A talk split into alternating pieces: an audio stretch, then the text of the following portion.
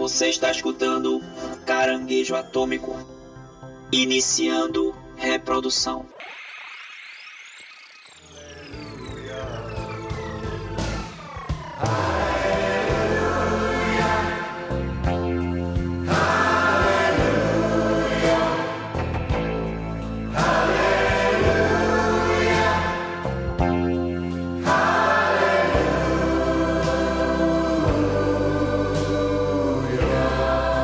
E aí, chuchus! Estamos começando o Caranguejo Atômico, seu programa predileto, eu tenho certeza.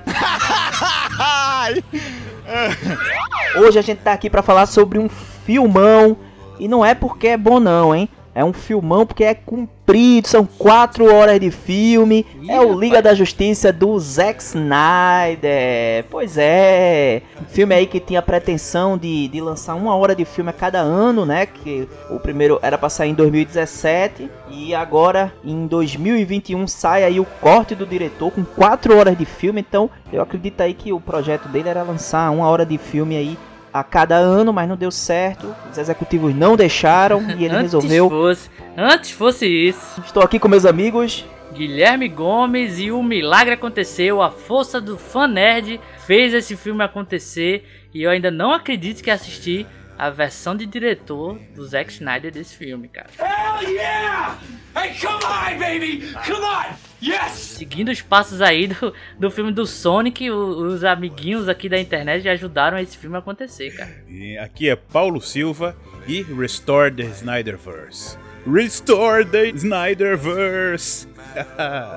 Restore? Não é release, não? É, Restore, voltar ao universo do Snyder, meu filho, porque Ah! para terem continuações, a ideia é ter continuações. E eu sou o Rudá Braga e tô aqui pra fazer um alerta, hein? Se a moda pega, né, depois daí dessa versão do diretor Zack Snyder, o pessoal pode também se empolgar e fazer uma versão do diretor do filme do Esquadrão Suicida, hein? Não, não, não, Rapaz, não. Veja E bem os Se perigos. melhorar, se melhorar, eu tô assistindo. Não, e o pior é que o diretor, junto com o Snyder, tava chorando também por uma versão dele. Mas não chegou nem, não chegou nem Pois é, cogitar. o perigo é esse, o perigo é esse. E já imaginou sair um Esquadrão Suicida e também ser aceito pelo público? E aí eles quererem fazer uma versão do diretor do Lanterna Verde? Ah, bicho, aí, aí Pois você é, está vocês já pensaram nisso? longe demais. Aí é longe demais. Para com essa porra aí, meu irmão! Pois é, pessoal, antes da gente começar aqui a falar sobre esse filme, queria lembrar pra vocês que pra ouvir a gente é pelo Spotify, pelo Google Podcast, pelo Apple Podcast e o Amazon Music também. E tem o nosso site, não é isso? Sim, o caranguejoatômico.com. Lá tem todos os nossos episódios bonitinho pra você clicar e escutar e se divertir aí com mais de 100 episódios que a gente tem, não numerados, dentre todos os nossos quadros, né? O epílogo, o spin-off, o Patola News. Então entrou no site, clicou lá, acha o episódio que você vai escutar, ou o episódio, né? Escutem mais de um. Diga pra gente o que você achou em uma das nossas redes sociais que são Nosso Instagram, arroba Caranguejo Atômico Podcast. O nosso Twitter, arroba Caranguejo AT. O nosso YouTube, youtube.com barra Caranguejo Atômico. E a nossa Twitch, twitch.tv barra Caranguejo Atômico, onde temos lives diárias. Muito bem.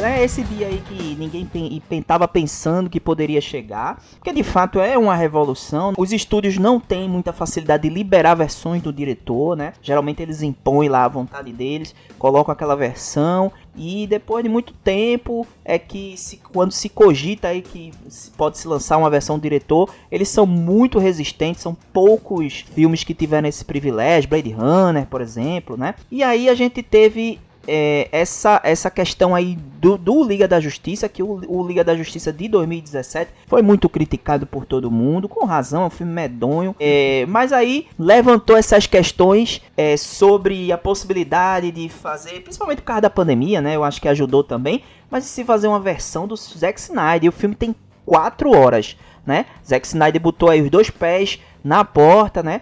E botou um filme de 4 horas pra gente assistir. Então, é, quem for assistir, quem não assistiu ainda, vá no banheiro antes, se prepare, porque o filme é comprido e não vale a pena assistir ele picotado, né? Isso, pessoal. Eu, quando fui assistir, Guilherme assistiu primeiro, inclusive ele me deu uma dica, não foi, Guidi? Assistiu o filme todo corrido, porque o ritmo é muito Sim. importante. E esse primeiro bloco aqui vai ser sem spoiler, então podem ficar tranquilos. Quando for com spoiler, a gente vai avisar, vai botar um alerta de spoiler. E a história do Liga da Justiça eu acho que todo mundo já conhece, então não vou precisar aqui me, me estender muito. Mas eu queria já soltar para vocês aí uma pergunta, né? Vocês acham que essa decisão do estúdio ela foi ancorada aí de repente por todo aquele problema que o Josh Whedon teve, né, com questões de assédio, que muitos atores, pessoas que trabalharam com ele, começaram a aparecer nas redes sociais acusando ele de racismo, assédio, misoginia, uma, uma série de coisas. Vocês acham que isso influenciou a Warner é, lançar essa versão do Snyder Cut, pegar esse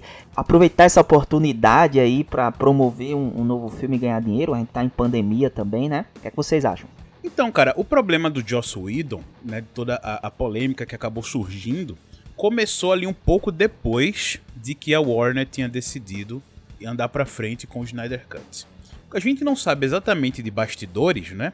Se tinha algo envolvendo isso ou não. Até porque acho que chegou para o grande público justamente pelas denúncias do Ray Fisher.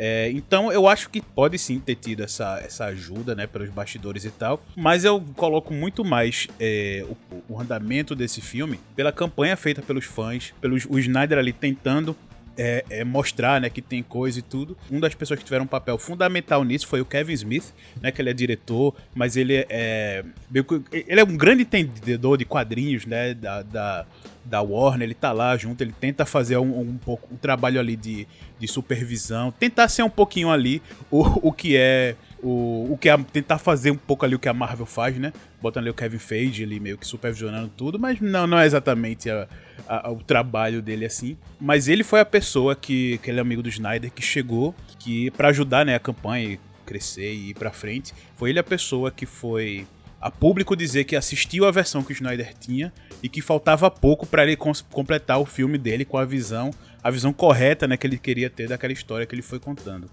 que ele, tá, ele contou, queria contar, né, na Liga da Justiça. Então, acho que, sim, o Joss Whedon teve um papel grande assim, mas eu não sei exatamente se foi o início. O início eu boto muito mais pelas denúncias, eu boto muito mais pela campanha que o Kevin Smith fez, e junto com isso, né, dos fãs trazendo coisa pela internet também. Mas, olha, sem sombra de dúvida, toda essa mancha negra né, do Joss Whedon que estava trazendo esse projeto, eu acho que ajudou a andar mais para frente com o filme. Eu não acho que ele foi o estopim para começar, mas pra Warner tentar ali, tentar, entre aspas, né? Limpar um pouco a barra de, de olha, tá vendo? A gente quer fazer o certo, vamos ali ajudar o Zack Snyder, hehe, bababá. Mesmo depois de tendo sacaneado ele no filme, né?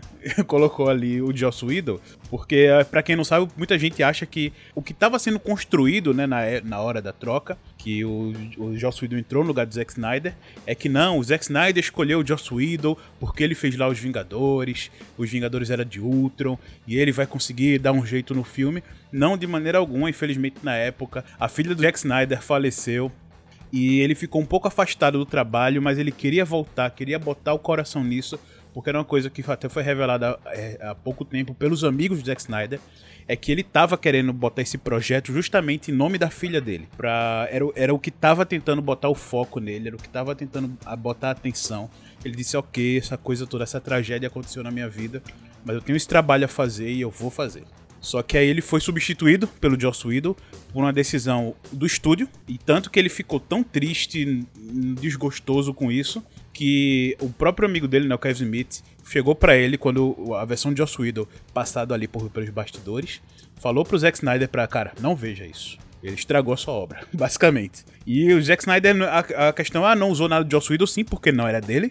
Então ele nunca ia fazer isso. E segundo que ele não chegou nem a ver justamente para não estragar, não ter essa, o desgosto de ver uma coisa que ele botou tanto empenho ali e depois de uma tragédia dessa que o Zack Snyder passou, ele queria voltar, mas não não foi permitido e, e ter esse desvio total para aquele resultado horrível que nós vimos lá em 2017.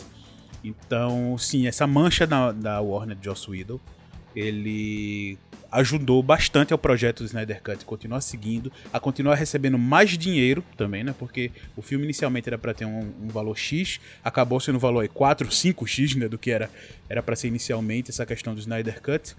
Mas também a Warner precisava de um grande boom para estrear o seu serviço de streaming, né? Então que ele tava sem serviço, sem coisa Sim. nova no HBO Max. Então Mulher Maravilha, no 1974 foi um, e a gente viu que não foi lá tão essas coisas. o Zack Snyder, o Snyder Cut agora foi esse segundo, e vão chegar alguns outros filmes aí mês a mês, mês a mês. Esse mês já ainda vai chegar já o Kong vs Godzilla e tudo, então você soma essas várias coisas, né? A, a, acho que o principal que foi a, o aclama, a, os fãs aclamando somando com essa desgraça do Joss Whedon que a gente viu a mancha no, no estúdio e também o fator de Biomax que é, acho que esses três fatores aí fatores únicos que fizeram essa, esse milagre ir aos cinemas Pois é, e quando a gente fala de milagre aí, não, não foi bondade do estúdio, né? Não foi, ai, vamos liberar porque o cara perdeu a filha e aí os fãs querem. Foi tudo comercial, cara. Isso aí é uma grande verdade, porque tudo, tudo, tudo nesses estúdios e, e, nesses meios que tem os direitos às obras que a gente ama tanto, né? De quadrinhos, de, de games, qualquer coisa assim. Tá na mão dos estúdios que visam o lucro. São empresas que visam lucro como qualquer outras. O problema é que toca em algo que a gente ama muito, né? E o grande problema de tudo isso foi que o Zack Snyder já estava sendo capado desde, desde depois dali do, do Batman vs Superman, que tem suas falhas, que, que a galera não, não curte muito e tal. A versão estendida melhora um filme um pouco. Mas é um filme que eu gosto bastante. É um filme que grande parte do público que é fã do Zack Snyder e de que pediu pela, por essa versão né, do Snyder Cut, a visão do diretor, tava aclamando, tava pedindo o estúdio botou o dedo, botou o dedo mesmo, teve esses problemas familiares, teve problemas que a Marvel estava muito forte com os filmes do, do, universo compartilhado dela, com os seus filmes um pouco mais é, pra família, para todo mundo, né? E o Zack Snyder já pegando essa coisa um pouco mais séria, realista, um pouco mais dark do dos super-heróis. Tem uma galera que curte, tem uma galera que não curte, mas é a linha que ele decidiu seguir, que foi apoiada pelo estúdio no início.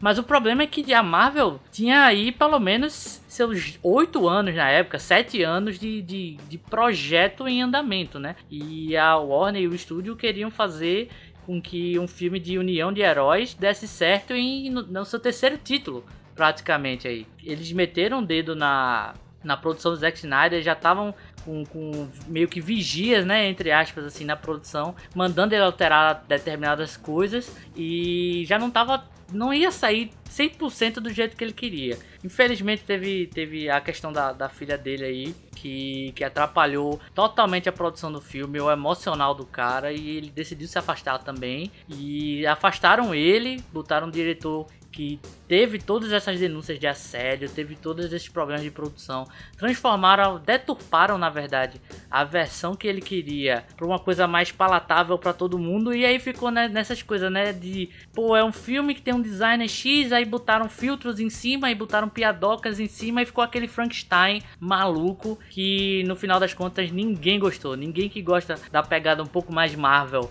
gostou e ninguém que estava acompanhando o trabalho do Zack Snyder acabou gostando também. Ficou uma aberração e e, e perdeu muito a força é, com o tempo. Mas ninguém gosta de você. E esse é o sentimento mais solitário do mundo.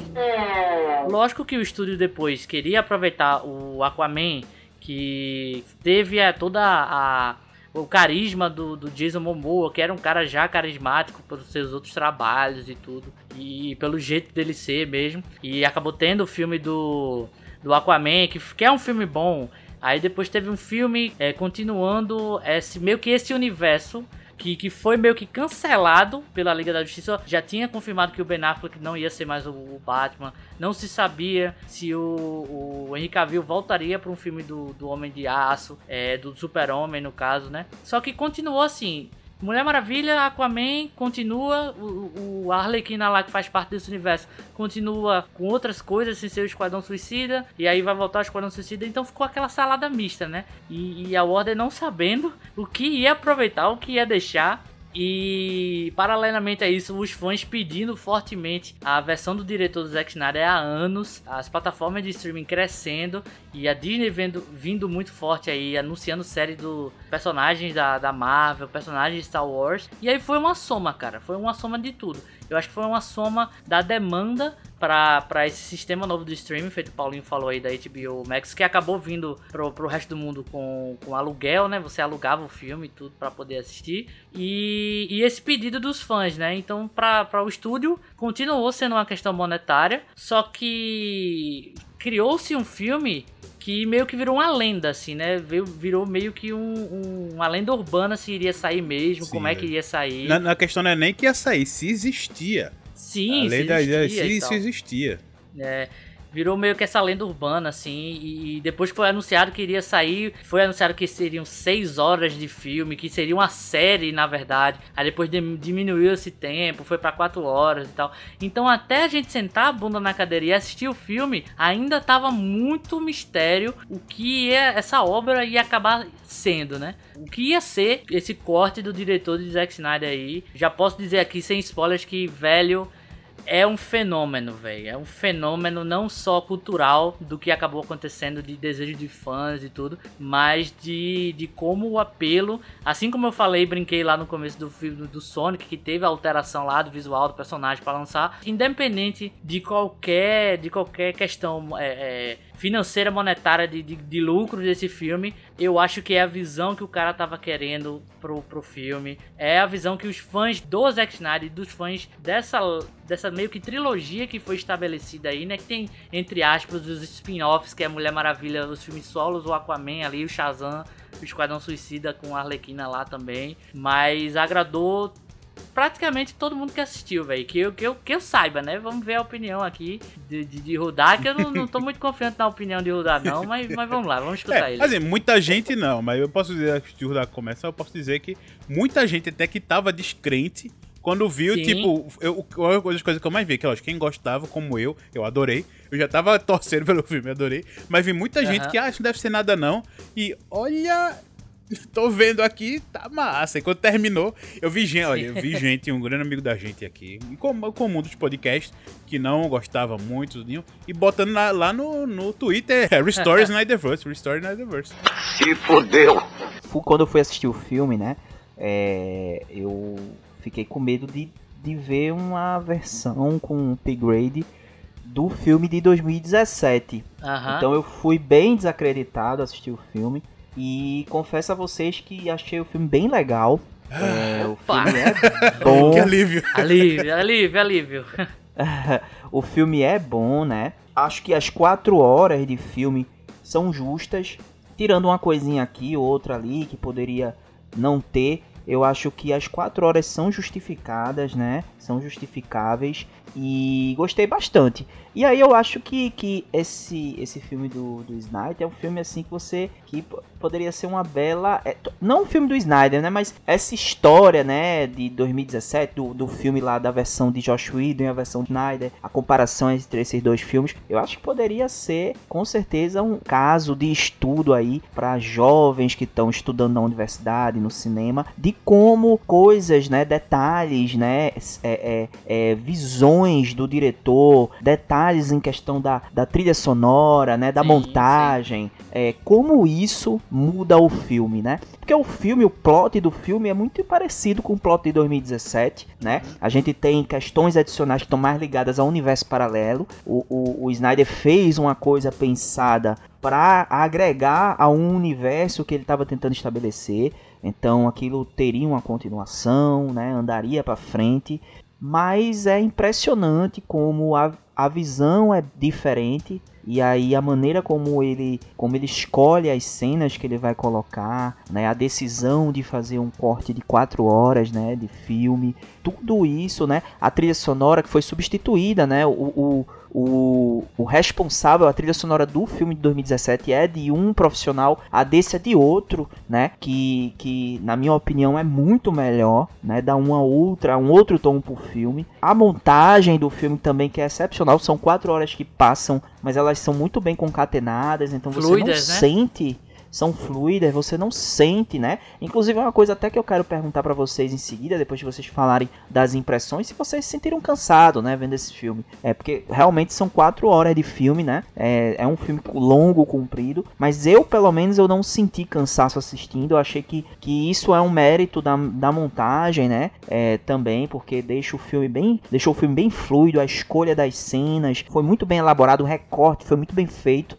E aí é impressionante como mudou tudo. Assim, inclusive mudou as próprias cenas que já tinham é, no filme do Josh Whedon, que a gente vê no filme do Zack Snyder, como é, é algumas cenas de luta, de combate, que a gente pode até precisar mais descrever mais as cenas no bloco de spoiler, mas até cenas que a gente viu no primeiro filme, nesse filme elas ganharam um tom completamente diferente e aí você enxerga a cena por esses detalhes, né? Você enxerga aquela cena de uma maneira diferente, a cena fica boa. Então, eu acho que o filme de Zack Snyder foi, é, foi muito legal. É uma pena que esse filme não tenha ido pro cinema e não tenha tido o reconhecimento que ele deveria ter. É, não é um filme perfeito, longe disso. Não acho que ele tá no nível dos concorrentes, né? Ele não tá no nível do que foi estabelecido aí pela Marvel, né? É, nos filmes do Guerra Infinita e do Ultimato. Não, na minha opinião, não tá nesse nível, mas ele tá num nível muito elevado, assim. Inclusive, para mim, talvez ele seja um dos melhores, se não for o melhor,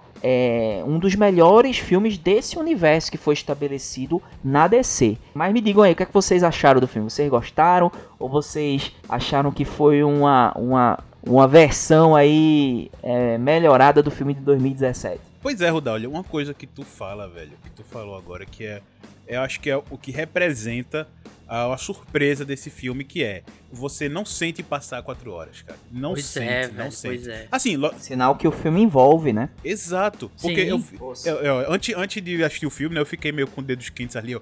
Caramba, velho, eu tô gostando tanto. Eu quero que isso seja bom. Será que os críticos estão gostando? Aí fui dar uma olhada, lógico, nenhuma crítica com spoiler, né? Críticas superficiais do filme e tal. E muita gente dizendo, ah, a primeira uma hora e meia do filme é muito arrastada. A primeira hora do filme é muito arrastada. Aí eu já fiquei, poxa, velho. Eu, ok, já tô preparado pra primeira hora do filme ser lenta. E não foi de maneira alguma, velho. Não foi de maneira alguma. Eu piscava o olho, pô, beleza, cara. É, é, caramba, teve tanta coisa. Poxa, cara, que. É o que? Passou a primeira hora, quando eu vi já tava duas horas e meia de filme. Que foi a hora que eu dei uma pausinha. Que, o parte ruim, né? Que como foi muito grande. Teve que dar aquela pausinha pra fazer o xixi e tudo, né? Porque quatro horas também. não dá pra não parar. Eu consegui, velho. Eu consegui manter aí a bexiga. E olha que eu tava bebendo água, viu? Eu tava tão empolgado que eu consegui manter aí. Mas aí quando eu parei, pô, peraí, tá ok, deve estar perto da uma hora de filme. Quando eu vi, não, duas horas e meia já tinha passado. Caramba, velho. É, é, é, realmente, esse filme tem muita coisa, acho que muita coisa acontece. Ele consegue costurar legal tudo que ele coloca ali.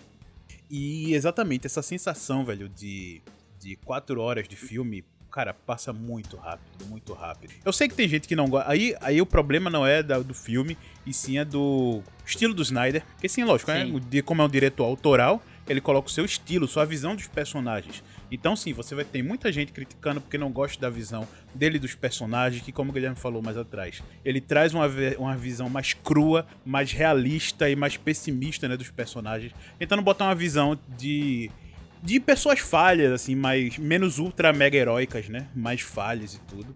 Então ele traz um tom um pouco mais pessimista do Batman, do Super-Homem. Eu lembro que na, no Batman Superman, muita gente falou: Ah, mas o Batman não mata. Cara, isso é a visão dele. É igual um graphic novel, sabe? Ele pegou um personagem e, pegou, e tirou daquele universo que os quadrinhos com, comuns, criou uma história lá diferente tudo. É basicamente isso é o que ele tá fazendo, uma visão autoral.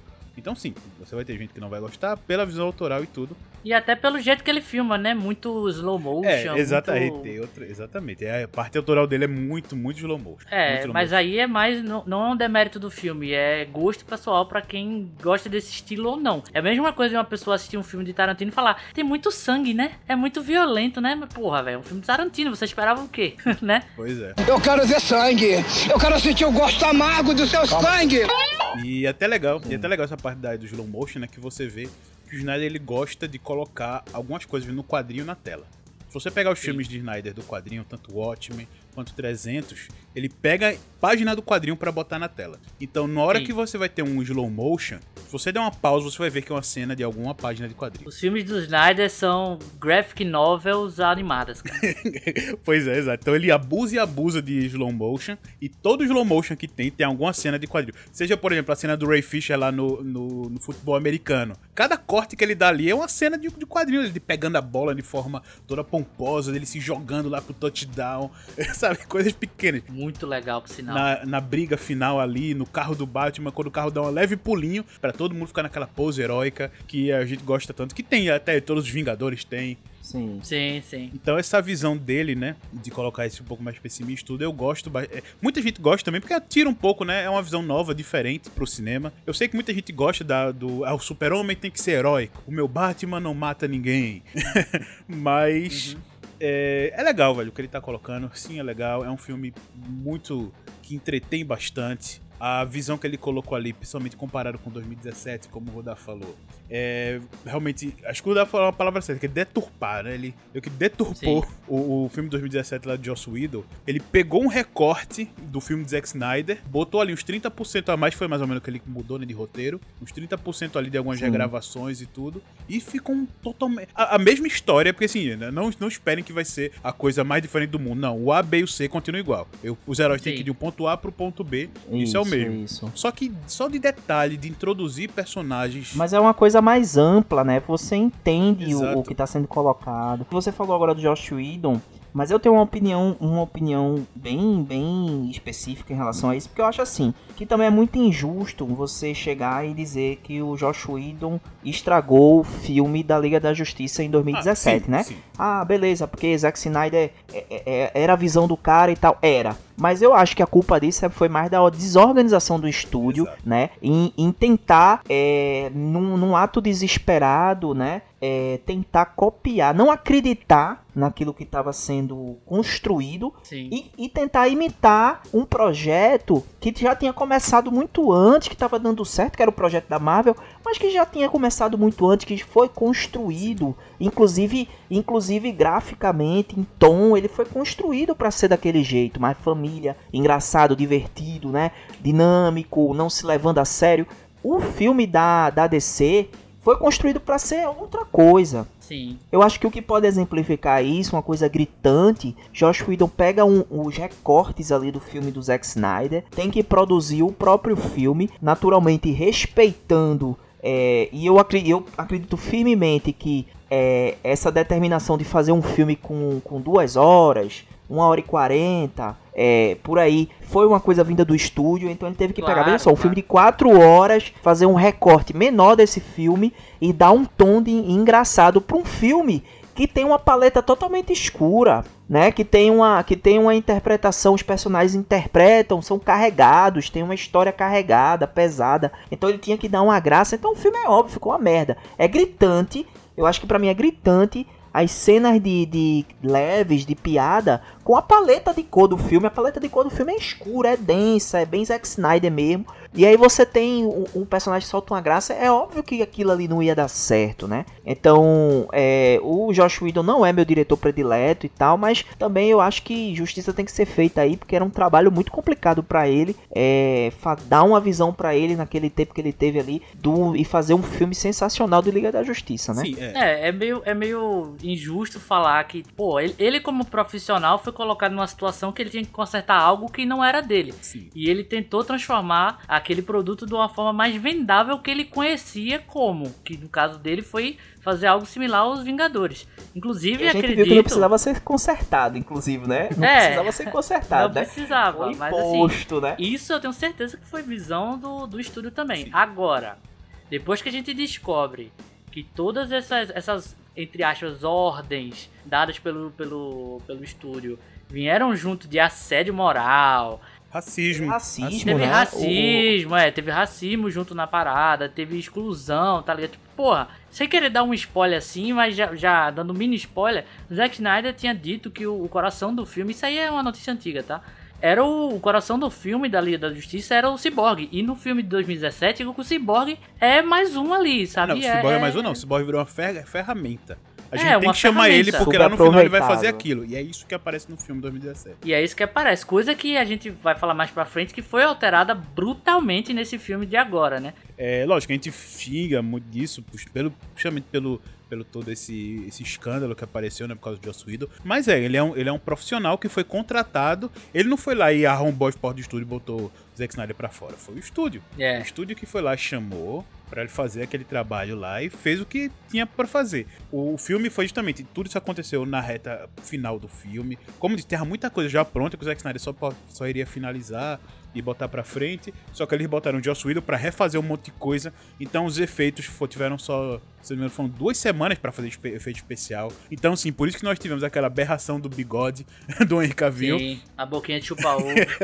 Porque não eles fizeram regravações ali, não tinha tempo hábil, né, pra você fazer um bom trabalho ali, gráfico e tudo. Mas, é, sim, velho, a, a parte ali de, de escolha do, do que tinha que fazer é horrível. Eu, eu também fico um pouco pé atrás, sim, estamos aqui defendendo muito o Zack Snyder, mas ele, Uhum. ele tem um estilo de, dire- de direção e de montagem de filme, né, que, o Pete- que é algo que também deu outro diretor que eu gosto muito, que é o Peter Jackson, que ele também tem, que eles sempre pensam em obras maiores do que uma tela de cinema aguenta. Eu Sim. sei que, lógico, esse Sim. projeto aqui, ele foi muito maior porque ele teve tempo, ele teve mais recursos, então ele em uma plataforma diferente, então ele pôde colocar ali em quatro horas, né?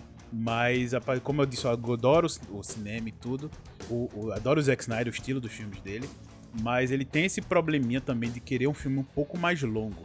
E o estúdio, ele sempre quer mais curto. Então você fica nessa cara de braço e o estúdio acaba ganhando sempre, mas dessa vez tivemos aí o Zack Snyder ganhando. Mas a gente já viu também lá que aconteceu a mesma coisa com o filme anterior dele, que foi o Batman Superman. Que foi- quando foi pro cinema, o filme cortou, foi cortado pelo estúdio e ficou ali umas duas horas bem estranho, muito corrido. E quando teve ali as duas horas e 40, né, do Zack Snyder na versão do diretor, quando saiu pra DVD, que na época assim saía pra Blu-ray, DVD ainda. DVD não, Blu-ray, né?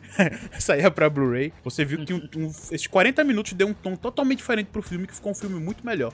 E foi a Deu mesma- motivação, deu Exato. motivação, principalmente pro Super-Homem ali. E ainda não fica um filme perfeito, ainda fica um filme com alguns problemas, mas fica um filme muito mais palatável de narrativa, pra você entender porque um cara tá brigando com o outro. Exato. E não só vamos botar os dois pra brigar. Feito a versão do, do cinema original foi, né? Exato. Só que isso aí também soma com o que o Rudá acabou de falar, que é o estúdio querer correr. Sim, é a palavra que a gente não gosta, porque a cada estúdio é diferente. Mas a atitude que a Warner tava tendo é de correr atrás da Marvel. A Marvel Sim. tem filme de herói, herói faz um filme grande, o Vingador, e teve dinheiro. Eu quero fazer a mesma coisa. Então faça aí. Aí Só tem que que eu fazer. quero fazer isso em três anos, o que os caras levaram pelo menos cinco pra, pra, pra se Muito estabelecer. mais, muito mais até. É, porque os primeiros Vingadores tiveram pelo menos quatro filmes, né? Antes foi o filme do Homem de Ferro, É, o filme do Homem Hulk. de Ferro 1 e 2, o Hulk, Capitão América e Thor. Thor, pra vir o primeiro Vingadores. Exato. Ou seja, E Isso com o personagem sendo introduzido, a Viúva Negra sendo introduzida no Homem de Ferro 2 e tal. E, e- então não foi da noite pro dia, né? Os caras ti- tiveram um projeto aí. Exato, esse, e esse universo que estava sendo construído né, com o Zack Snyder. ah, é, diante disso, estava sendo muito exigido para pouco tempo, né? Muita, querendo muita coisa em pouco tempo. Então, sim, os filmes ficavam muito grandes, muito complexos. Ele tinha uma visão também dele, né? Própria do universo e tudo. Mas também tem que colocar muita coisa no filme e tal. Fica realmente. Foi uma coisa que já começou meio errada. Mas pelo jeito que começou. E pelo resultado que temos agora, né? Como o Oda falou, não é a melhor coisa do mundo, mas eu também concordo com ele. Eu acho esse o melhor filme da DC, desse universo da DC que tem. Sim. Esse o Snyder Cut. É, principalmente pelo tempo que ele teve, pela outra estrutura, né, que teve. Conseguir colocar essa visão em prática. Eu acho que foi conseguir. Ele conseguiu sim, eu também encaixo ele como o- a melhor obra da DC, de- desse universo né, que foi criado da DC. Até, assim, dos outros filmes, né? Até dos outros. Acho que ele e o Coringa, né? Coringa que é um filme meio que fora ali, um pouco longe, tá em outra pegada. É, não é do Snyderverse. Não é do ali. É, universo. mas, mas, né? mas diga até um filme que são fora do universo, porque, por exemplo, o Shazam, o Shazam não é tão desse universo assim. É sim, é. é. porque, é porque tem é, um super-homem é ali. É, exatamente, pô. É, não, exatamente, só tirando o Coringa então mesmo. É, o Coringa é só o Coringa, pô. E os filmes do Nolan. E talvez o próximo que vai vir do Batman, né? Mas o É. resto tudo, chega nem perto de, de qualquer um desses. Ele realmente ganha de longe deles. É, agora sim, o meu parecer, eu também vou, vou- Vamos dar a César o que é de César, né? Feito o Rudá falou aí da, da, da questão do Joss Whedon, que, tipo, ele teve a culpa dele em relação às coisas que ele fez, mas ele era, era um cara contratado pra fazer um trabalho X. Vamos ser honestos também, eu também concordo, pra mim essa versão Não é porque ela não é mais colorida do que a Joss Whedon, porque para mim é, paleta de cor significa muito pra, pra produção e a mensagem que você quer passar, mas no final das contas é uma coisa que a gente sempre fala isso, né? No final das contas, o coração das obras, dos filmes, das séries, dos jogos é o seu roteiro. É a história que está sendo contada, como aquela história está sendo contada. Porque essa questão de colorido e tal, bicho, The Boys é colorido. E The Boys tem uma história fantástica, é violento pra caramba, é dark. Então não é só uma paleta de cores, uma piadinha aqui ou outra ali que estraga um filme, sim o senso de que, pô, esse é meu pensamento, essa é a história que eu quero contar e eu vou contar dessa forma. Se for, se for de outra forma, botar elementos a mais, botar elementos a menos, não vai ser a mesma coisa. E eu acho que é isso que acontece. Agora vamos ser, vamos ser justos, né? É, vamos, vamos supor assim, né, na verdade, que o Zack Snyder tivesse toda a liberdade do mundo de fazer o filme que ele queria e tudo, mas seguindo as regras ali, um filme de duas horas, um pouco mais palatável, mas que não tivesse interferência de nenhum diretor e tudo, fosse o filme dele, mas com essas limitações, como mais ou menos foi Batman vs Superman.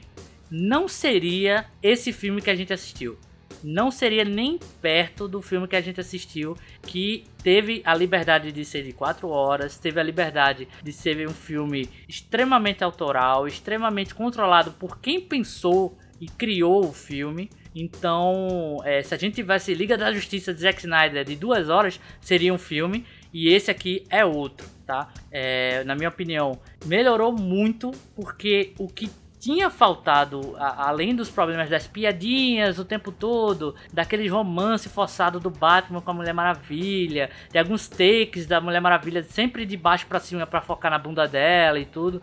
É, essas coisinhas muito, muito bestinhas que tinha no filme do Josh Whedon. Teve até uma cena também que a atriz Gal Gadot se recusou a gravar, que era a cena que o Flash cai em cima dos peitos da Mulher Maravilha. Sim, Tanto sim. que você vê nessa tá no... cena, a Mulher Maravilha tá com a cara, não aparece porque é uma dublê de corpo porque a Gal Gadot não, não, não se prestou a isso e justamente, né, é, totalmente com razão, porque É. isso não tem E é lógica. um, nada a ver, cara. É um tipo de humorzinho, nada a ver que não. Que inclusive algumas coisas mantém nessa, nesse Snyder Cut, que é uma da- das minhas críticas, mas não chega nem aos pés de, da- das piadocas e os alívio cômico desnecessário que tem na versão de 2017. Mas o que eu digo que pra mim foi o fundamental, que já que o filme ele precisava desenvolver os seus personagens que tinham sido introduzidos, aquilo que a gente sempre brinca, né? Que quem montou a Liga da Justiça foi o Lex Luthor, porque foi o Lex Luthor que teve o catálogo lá do Aquaman, teve Botou o catálogo da, da. Mulher Maravilha, dos símbolos, ele fez, ele é design gráfico também, pô, ele fez a logo da galera lá e tal. E ele que montou a Liga da Justiça, né? Então, é, personagens que tinham sido introduzidos dessa forma precisavam de ter desenvolvimento em um filme de equipe. Então, eles, eles diferente da Marvel que tiveram vários filmes e depois juntaram todo mundo, eles tiveram esse filme pra mostrar o Aquaman, pra mostrar mais um pouquinho da Mulher Maravilha que não tinha sido introduzido, pra mostrar o Flash, mostrar o Cyborg. A Mulher Maravilha e o Batman, nessa versão de agora, tem menos aparições, eles são menos presentes, apesar de aparecer bastante, porque tem que aparecer. São os ícones, são as pessoas que formam, que recrutam os outros, né? É, eles não aparecem tão presentes feito na versão de 2017, o que é massa, velho. O que é massa porque você dá espaço para um Aquaman ser um pouquinho mais bem desenvolvido. Inclusive, eu tava até falando em off com o Paulo que o Aquaman, ele parece estar mais desenvolvido ainda porque a gente viu o filme dele que acontece depois. Então, meio que a gente já conhece mais do personagem, uma coisa futura, e volta pra esse filme sabendo mais do personagem, né? Então, o Aquaman, ele funciona bem nesse filme.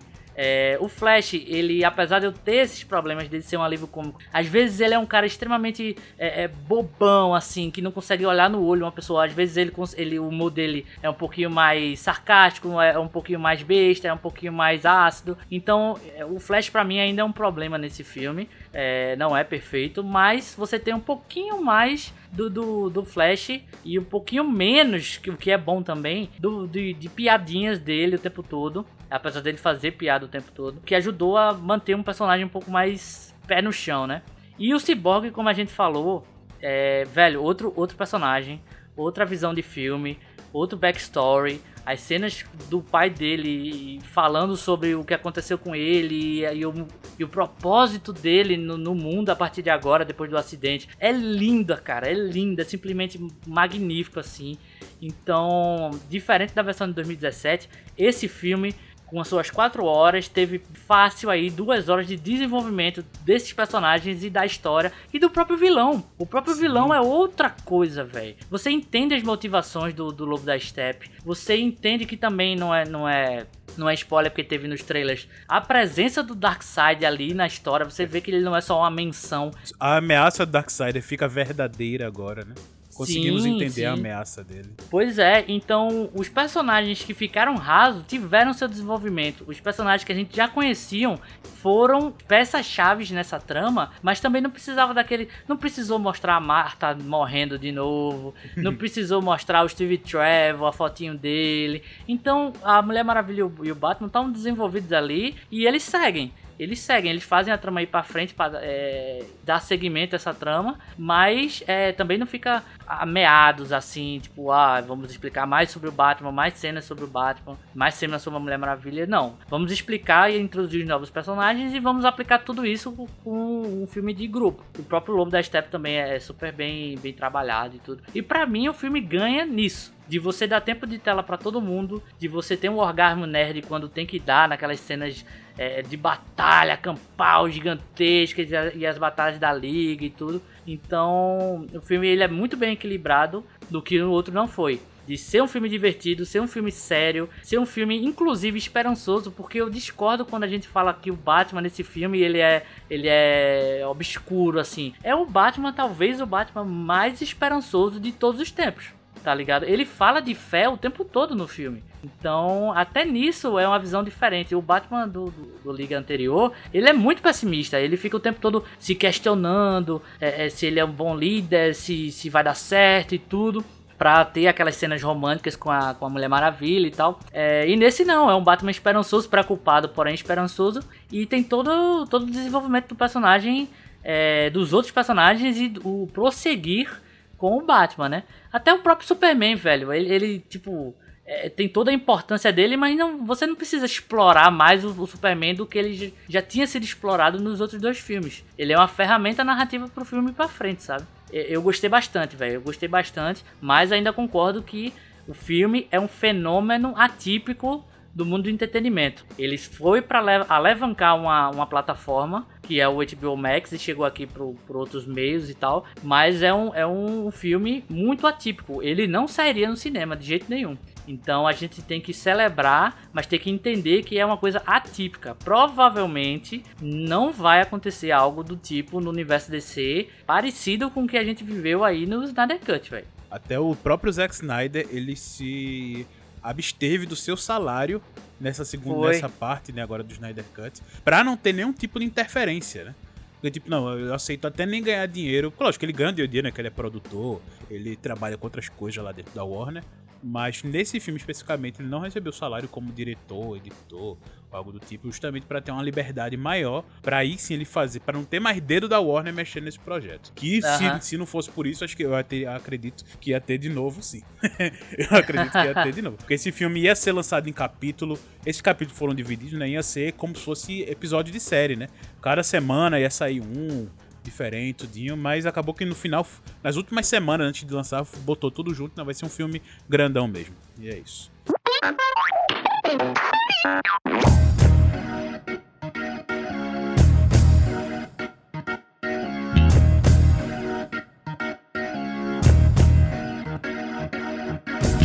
É, acho que a gente pode entrar no bloco de spoiler já, né? Sim.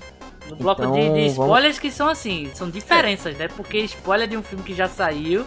Ah, é, é... mas... spoiler ah, mas tem muita do, coisa do nesse mudou, é, filme é, que, que quem viu o filme de 2017 é, é, não viu, né?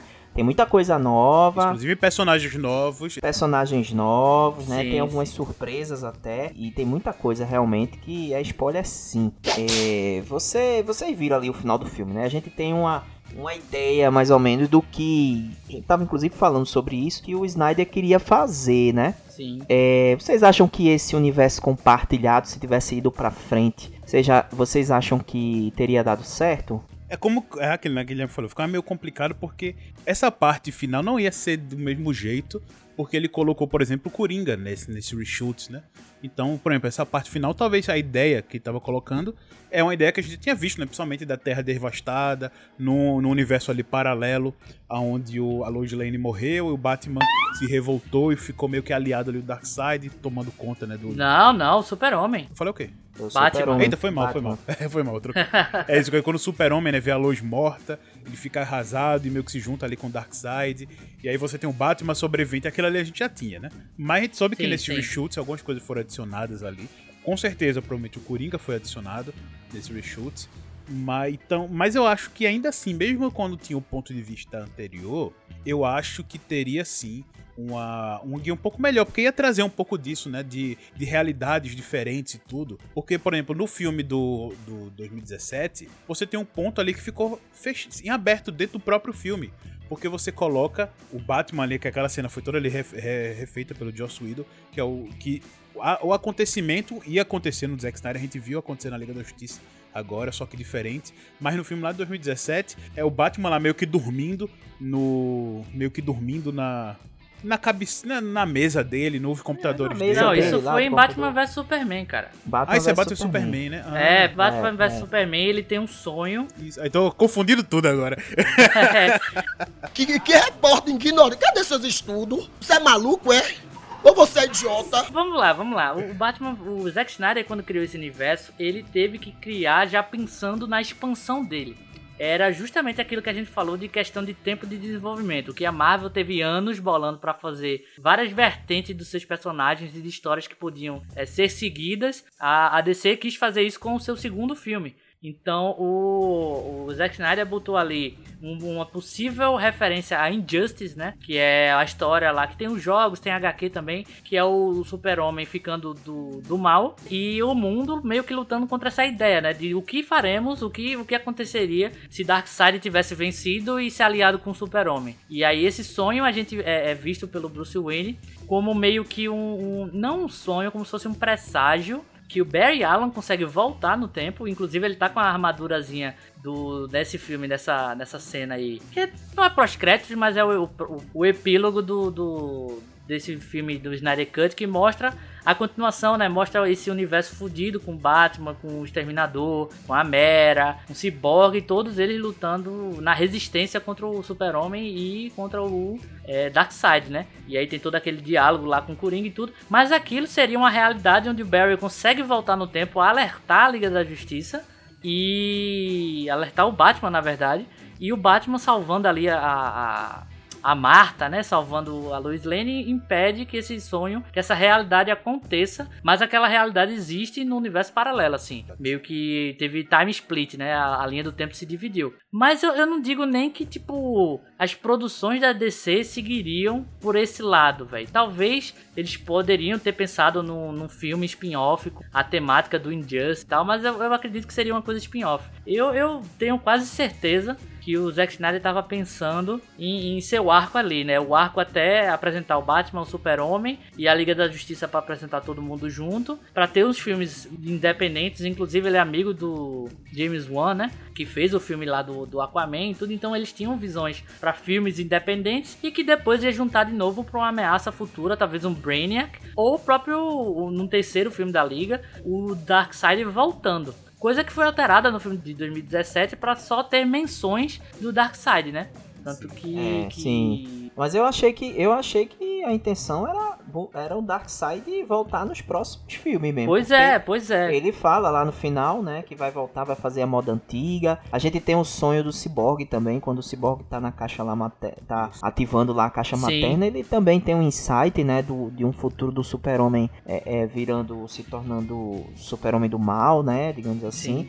E depois você tem o sonho final do Batman também. Então eu acho que essa ideia dele talvez viesse nos próximos filmes mesmo, não sei. Sim, sim. Aquelas decisões de botar a, a- o sonho, principalmente no final, né? Porque eu, eu fiquei pensando depois que acabou o filme, pô, esse, esse, essa visão que tem um Coringa e tudo no mundo do Injustice, vamos chamar mundo do Injustice, né? É, no pesadelo lá do Batman, é, poderia começar no, no- iniciar o filme, né? Pra, pra reforçar essa ideia de que o Batman estaria atormentado por esse possível futuro alternativo. Até porque uma das minhas críticas desse, desse, dessa versão do Zack Snyder é que o Batman ele tenta recrutar a Liga da Justiça a partir de um mau pressentimento que ele tem da conversa com o Luthor. Ele não tem nenhuma outra informação concreta de que vem um ataque alienígena por aí. Coisa que no filme do Josh Whedon é, tem aquela introdução do, dos parademônios e tudo que não é a melhor coisa do mundo, mas é pelo menos alguns sinais que o Batman estaria vendo que teria uma invasão alienígena, que teria a ameaça do filme. Coisa que nesse na versão do, do Snyder agora fica muito. Eu acho que vai acontecer, eu acho que vai. Então eu vou me preparar porque talvez aconteça. Até a Diana chegar e falar: não, já tá acontecendo, os caras já estão aqui e tal. É, ele fica mais baseando no sonho, né, que ele teve na, na É, fica baseado nesse sonho, assim. E pra mim, as visões do. O que o sonho quer dizer é essa possível identidade do, e vontade de fazer um filme spin-off de um Injustice, por exemplo. Ou então a constante. A constante lembrança que os heróis têm de tipo, porra, eu preciso vencer, senão vai dar merda. Eu preciso vencer. Não, eu, eu até pensei aqui que de repente esse filme de- poderia ter uma ligação com aquele filme aí que eu mandei pra vocês, um trailer, né? O filme belíssimo aí do Nicolas Cage, Jiu-Jitsu, que é a história de um lutador de Jiu-Jitsu que luta com um extraterrestre pra impedir a invasão, né? Então, poderia ter uma ligação aí, de repente o lutador de Jiu-Jitsu perdeu, né, a, a luta, alguma coisa assim. Bem, veja esse filme aí, pessoal. Jiu-Jitsu, Nicolas Cage. Meu Deus. Sensacional. Vejo não, vejo não. Vejo não, vejo não, vejo não. É, mas nesse ponto, realmente, a- essa parte de introdução de Joss Whedon deixa um pouquinho mais fechado esse ponto. Mas lógico, É. se você pegar como um projeto só, você entende ali, naquela premonição que ele teve ali, que isso surgiu um alerta, né? E principalmente quando Sim. ele entende um pouco mais do, do que é o super-homem né, na reta final do filme do Batman Superman, você entende ali que ele já tá tendo uma ideia de opa, ok, fiz besteira. Então, somando com a premonição, com a morte do super-homem, mais o, o Lex Luthor, né, que ele teve contato lá com as caixas maternas, você pode sim ter uma, uma construir ali um caminho pro raciocínio do Batman, só que fica muito no filme anterior. Então você começa um filme, tipo, ok, você tem que lembrar, ter fã, ser ultra fã pra gente lembrar esses detalhes, pra entender o que ele tá pensando, passa na cabeça dele pra ele fazer aquilo.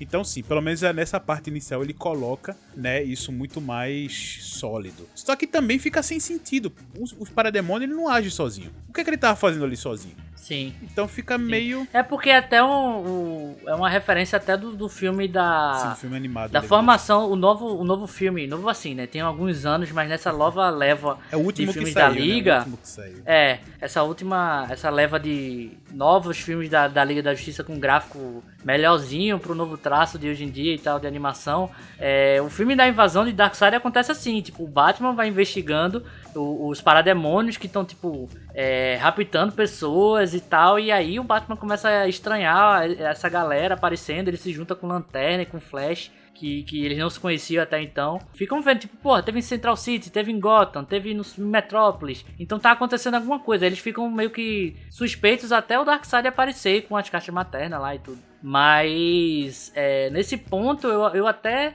gostaria de ter visto mais elementos desse tipo, porra, o Batman olhar, pô, o cara é o maior detetive do mundo, né? Ele podia ter mais indícios do que só eu acho que vai dar merda. Porque o cara ma- maníaco careca que quis me matar com, com- junto com o Super-Homem me falou, me alertou. Então, nesse, nesse lado, eu ainda eu ainda acho que faltou, que pecou. Mas do assim. jeito que o Batman é paranoico, né? Eu acho que ele, com certeza. Mas mesmo assim, ele é paranoico, mas eu acho que justifica, mas é feito o Paulinho falou, justifica se você levar em consideração o que já tinha sido é, é, colocado em, em- em outros filmes, né?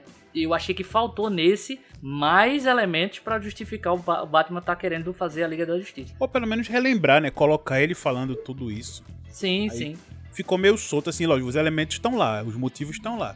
Mas ficou no passado. Podia ter pelo menos tido, tido uma. Eu sei que ele fala, né? Mas fala depois da premonição. Eu tive um sonho e tudo, mas já na reta final do filme. Se no começo É. tivesse um pouquinho de. Pô, ele conversando com a Diana, né? Aquela hora que ele descobre. Pô, eu tive um sonho, uma premonição, eu acho que isso pode acontecer. Aí, opa, ok. Por isso que ele tava tão trauma, tava tão doido assim. Mas meio que ficou Sim. um pouco solto. A gente teve que pegar, lógico. Tá lá. Mas teve que pegar esse ponto aí. Mas não é um demérito, mas só uma, uma vírgulazinha que acho que o Guilherme tá colocando. Pra mim, pelo menos, né? Sim, sim. só uma Não, pra, mim não estraga, mas assim, é, é um ponto, né? É um pontinho. Sim. E, e- e em relação ao, vilão, né? O Darkseid, eu, eu particularmente achei que é, apesar dele estar mais presente aí nessa versão do, do Zack Snyder, eu confesso a vocês que eu não gostei tanto assim. Eu acho que é um, para mim é um dos pontos fracos do filme. Eu acho que o Lobo da Steppe é bem Sério, mais... véi? É, é sim.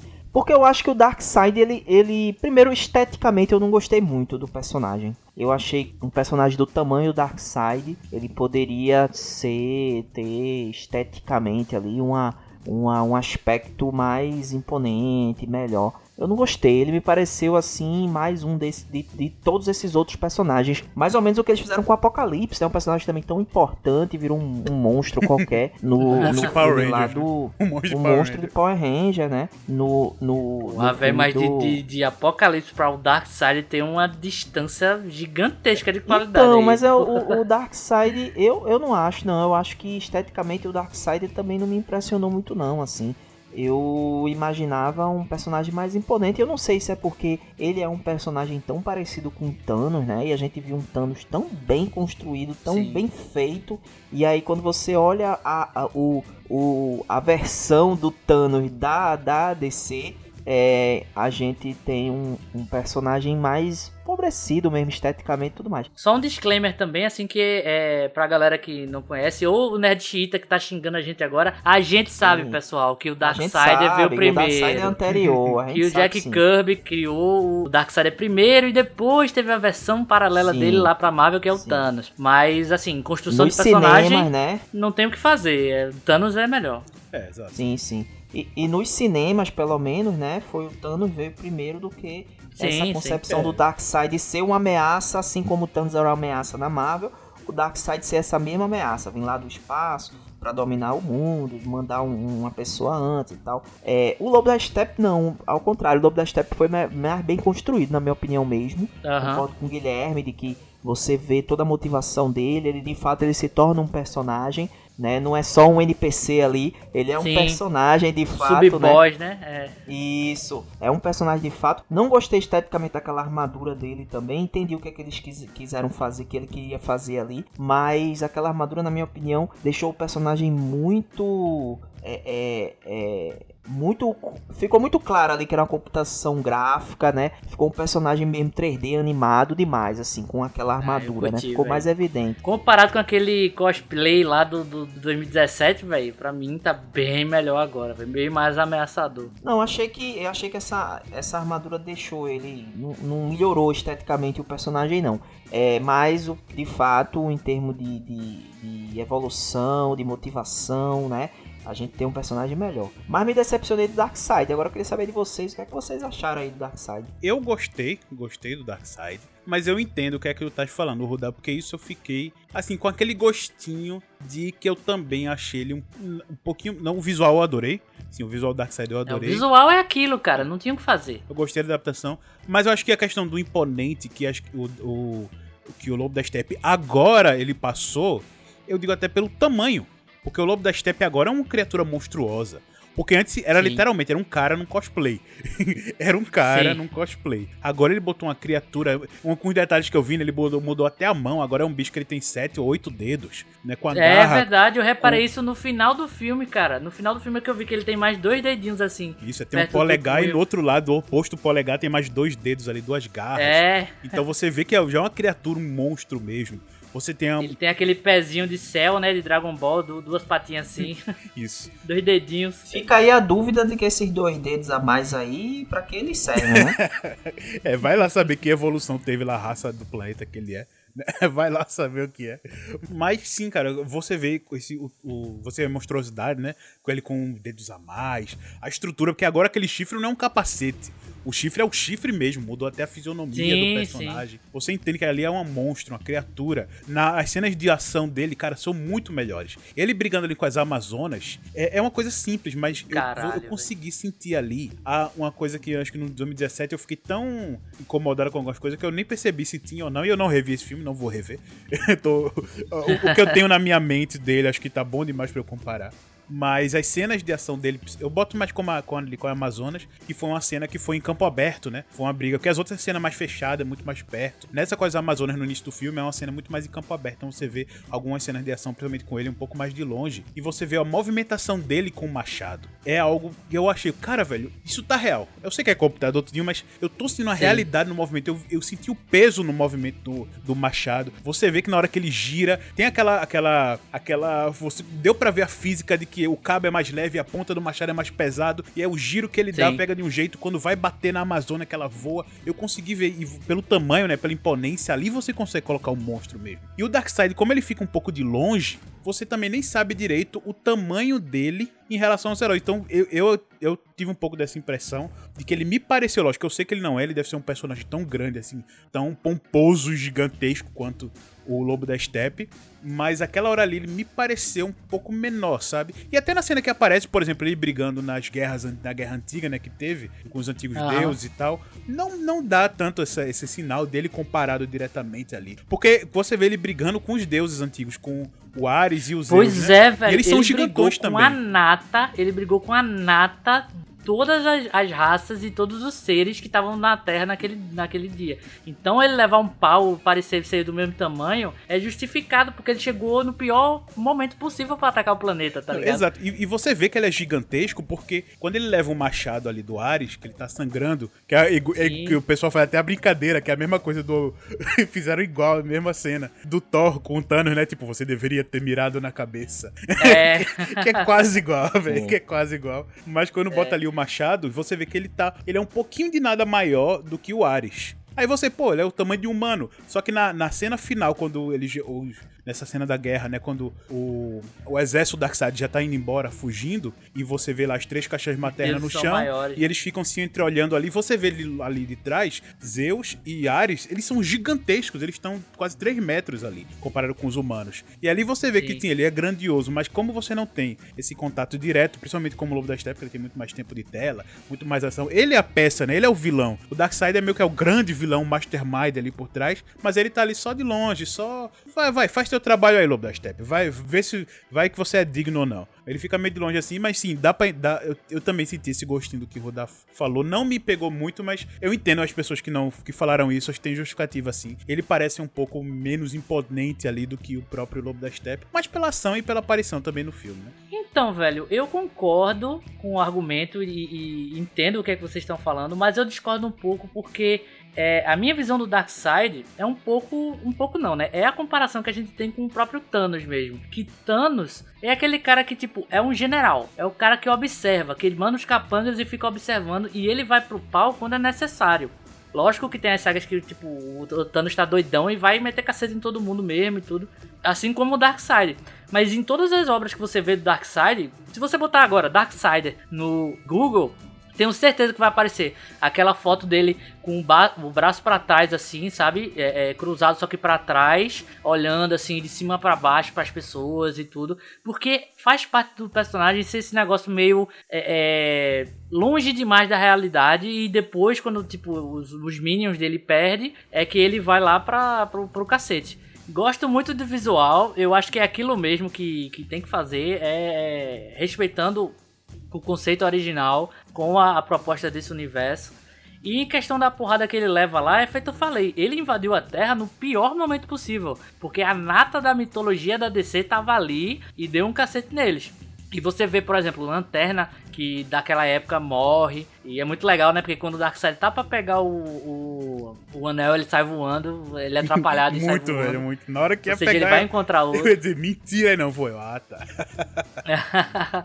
muito legal. Agora só senti falta de mostrar mais do poder do laser dele, aquele laser controlado que, que ele, ele direciona pro lado que ele quiser, né? Não vai só pra frente, que é a marca registrada dele. Coisa que depois mostra ele usando lá em Atlantis, no rapidinho, flashback. Né? Flashback não, né? Na visão, se, o, se a liga perdesse e tal. Mas eu gostei também do fato dele perder, velho, porque você distancia um pouco do próprio Thanos, da, da visão do, do vilão perfeito que só vai perder no, no, no final, sabe? Você vê lá que é um cara que se deu mal e vai voltar. E vai voltar mais puto ainda. Então eu gostei de até do fato de, desse distanciamento que fizeram do, do, personagem do Thanos. E do Lobo, velho, do Lobo da Steppe, feito eu falei lá atrás, pra mim é outro personagem.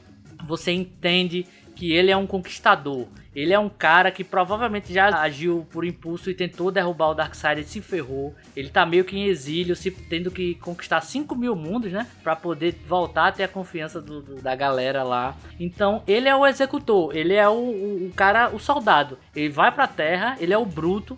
No primeiro filme ficou meio que ele com aquela pompa de meio que um quase um sacerdote, né? Um cara meio que da, da nobreza, assim. E nesse você vê que é um cara que se ferrou ali porque tentou passar a perna. E ele foi, é um conquistador de mundo. Ele vai lá, ele é um bicho. Ele é um bicho do Gears of War, assim, que vai para conquistar e, e, e, mete a machadada mesmo, e dá aqueles pulões que o Zack Snyder adora fazer do, do, do, dos seus heróis, né? Que são. todos ali são seres, até o Batman, são seres incríveis que, que são muito maiores que a humanidade. A humanidade, foda-se a humanidade. Que, que é algo que eu vi até a galera falando: oh, no filme do Josh Whedon tinha os reféns, tinha a população, tinha um bandido lá na primeira cena do Batman. Então a humanidade tá se inserindo, as questões humanas nesse filme. Velho, desculpa, as grandes histórias da DC, até nas animações, estão cagando pra humanidade. E é a história daqueles personagens lutando para salvar o mundo e lutando contra grandes vilões. Foda-se a humanidade, tá ligado? Eu quero ver aqueles grandes personagens caindo no pau um com os outros, velho. Porra, tu tatua e o coronavírus, né? não, que é isso, que é isso, cara. Que é isso, não é bem assim, não é bem assim. Bactéria! Bactéria, filha da p... É, é, pronto, comparando até com o próprio Thanos. O, Thanos você sente essa presença da, da, da humanidade porque ele, des, ele, ele dizima e destrói pessoas humanas ali, né? Coisa que o, o Lobo da Steppe, ele não, não, quer destruir a humanidade, ele quer dominar o mundo. É diferente a escala, sabe? Ele tem um objetivo, pegar esses itens para dominar o mundo. É, pois é. É tipo o Pinky Cérebro, assim, né? Tentar dominar o mundo. que também é da Warner. É, então, para mim, ele ficou mais animalesco, ficou mais brutal. Eu posso até concordar que, tipo, a armadura dele não é a coisa mais criativa do mundo. Ficou meio que aquele preset de, de 3D. Ok, tudo bem, eu aceito o argumento. Mas para mim é muito mais ameaçador, é muito mais brutal, é muito mais visceral mesmo, porque ele é um conquistador, ele vai pros cantos, mata todo mundo para pegar o objetivo. Então, para mim, o Lobo ganhou e cresceu 200% comparado com a com a versão de 2017. Agora eu vou fazer um, uma, duas perguntas para vocês aí, que é um pouco mais meio nerd. É, uhum. A primeira, de onde é que estava vindo o Lobo da Steppe, né? Que não tem uma nave, não tem nada. Ele se teletransportava. Como era isso? Me expliquem aí vocês que sabem. E a segunda pergunta é por que Lobo da Steppe, hein? Ele era mecânico? Era o quê? Não, aí é, é, é, o nome, né, do personagem. Tanto que, por exemplo. É o nome. Com. É de quadrinho, né? A parte quadrinesca. Que tanto que, por exemplo, do lado ali do Darkseid, você tem aquela senhora com o cajado. É, o nome dela é Vovó Bondade. Sim. então, sabe? É o Darkseid, o destruidor de mundo, do lado de quem? Da Vovó Bondade. Mas Vovó Bondade é um nome legal. É. Não, e ali você Não, entende pai, que, que, que ele tem ali algum. Algum algum suporte ali, né? Porque ele não só tem o teleporte né, de uma nave, provável, também ele tem ali os parademônios com ele, que são os, os soldados do Darkseid. Então ele meio que ele tá ali trabalhando pro. Ele tá trabalhando pro, pro Darkseid. Mas ele. ele antes que ele. É, o personagem ele é o tio do Darkseid, né? Lobo da Steppe, é ele tio. é o tio do Darkseid. É. Então ele meio que talvez se rebaixou ali pra um mero conquistador, um cara que só tá lá desbravando e tentando se redimir, né? Trazendo o um grande prêmio pro, pra tentar voltar ali pra cúpula do Darkseid. Então acho que ele tá meio ali como trabalho ralé do Darkseid para tentar Pra tentar voltar, né? Que é, que é o objetivo que ele quer, né? Que ele voltar a ser aceito. E ele deve sim, ele tem sim algum apoio ali do, das tropas. Do, ele deve estar inserido ali nesse, nessa hierarquia do exército Darkseid. É, para mim ficou muito claro que, assim, apesar de ele ter feito cagada de tentar trair o Darkseid, é, ele ainda tem apoio para ser um conquistador. Tanto que o cara lá, o, o, cara que dá as pedras, que se comunica com ele, né? Ele meio que é o arauto lá do, do Darkseid, ele fala, ó, falta 5 mil planetas para você conquistar e tal. E então, assim, apesar de dele ter sido rebaixado pra caramba, ele tem um apoio e um maquinário do do Darkseid sim. Agora ele precisava que as, as caixas maternas estejam ativas para poder usar o teleporte. É mais ou menos como o cara lá, o Idris Elba, faz, faz na com Thor, né? Precisa do cara comandando ali para poder ter o teleporte. Para mim isso aí é só um, um recurso para poder ir pros cantos sem ter muito deslocamento, né? Tô entendendo. Até porque ele, ele age com as tropas dele, mas não é um exército, né? É umas tropas, assim. Tanto que você vê o Darkseid vindo com, com naves, vem um exército com ele. Agora, uma das coisas que eu, que, eu, que eu fiquei pensando depois é que eu só achei um pouco falta de variedade de inimigo, né? Todos os, os vilões lá são ou é o Lobo da Steppe ou o Darkseid, ou aqueles feiticeiros lá da, da caixa materna, ou os parademônios. Não tem muita variedade de vilão, né? Ele não tem outras monstruosidades para botar pra brigar. Uma outra coisa assim que eu queria saber de vocês aí é a abordagem do ciborgue, né? A gente vê que no Sim, filme cara. isso já foi inclusive falado, a gente já falou no bloco sem spoiler, é, mas é que o ciborgue é um personagem completamente diferente, né? Sim. É, na minha concepção é o personagem mais importante da trama, porque Aham. ele de fato ele é o coração, né? Ele, ele é o que ele é o personagem que é, é, com- que basicamente ele conta a história, né? Ele, ele, ele vem, ele traz a resolução. O Batman é o cara que une, mas ele me parece que é o cara que ele, a gente parece que tá vendo o filme do ponto de vista dele em muitos momentos. Sim, certeza. Então, é, e ele também é que tem a história mais densa, né? A apresentação. A gente tem uma apresentação também muito legal do Barry Allen, né? Do Flash. Inclusive com aquela cena do carro que é muito legal do, da, da, da menina que, que vai bater no caminhão e tal. Ele sai lá da loja pra salvar ela. É muito legal aquela cena. Inclusive é- é... a Iris, tá ligado? É a Iris West ali. Ah, que legal, muito massa. E, e a gente tem essa cena, né, dele, uma apresentação bem melhor do personagem. Mas pra mim o Cyborg é o grande destaque mesmo do, do, do filme, a relação dele com o pai, toda a explicação, né, da questão da, da própria caixa materna. Tudo passa muito por ele, né? Então o que é que vocês acharam? Na opinião de vocês, o personagem melhorou também nessa versão do Snyder Cut? Eu, eu não diria nem que ele melhorou, ele começou a existir no filme do Zack Snyder.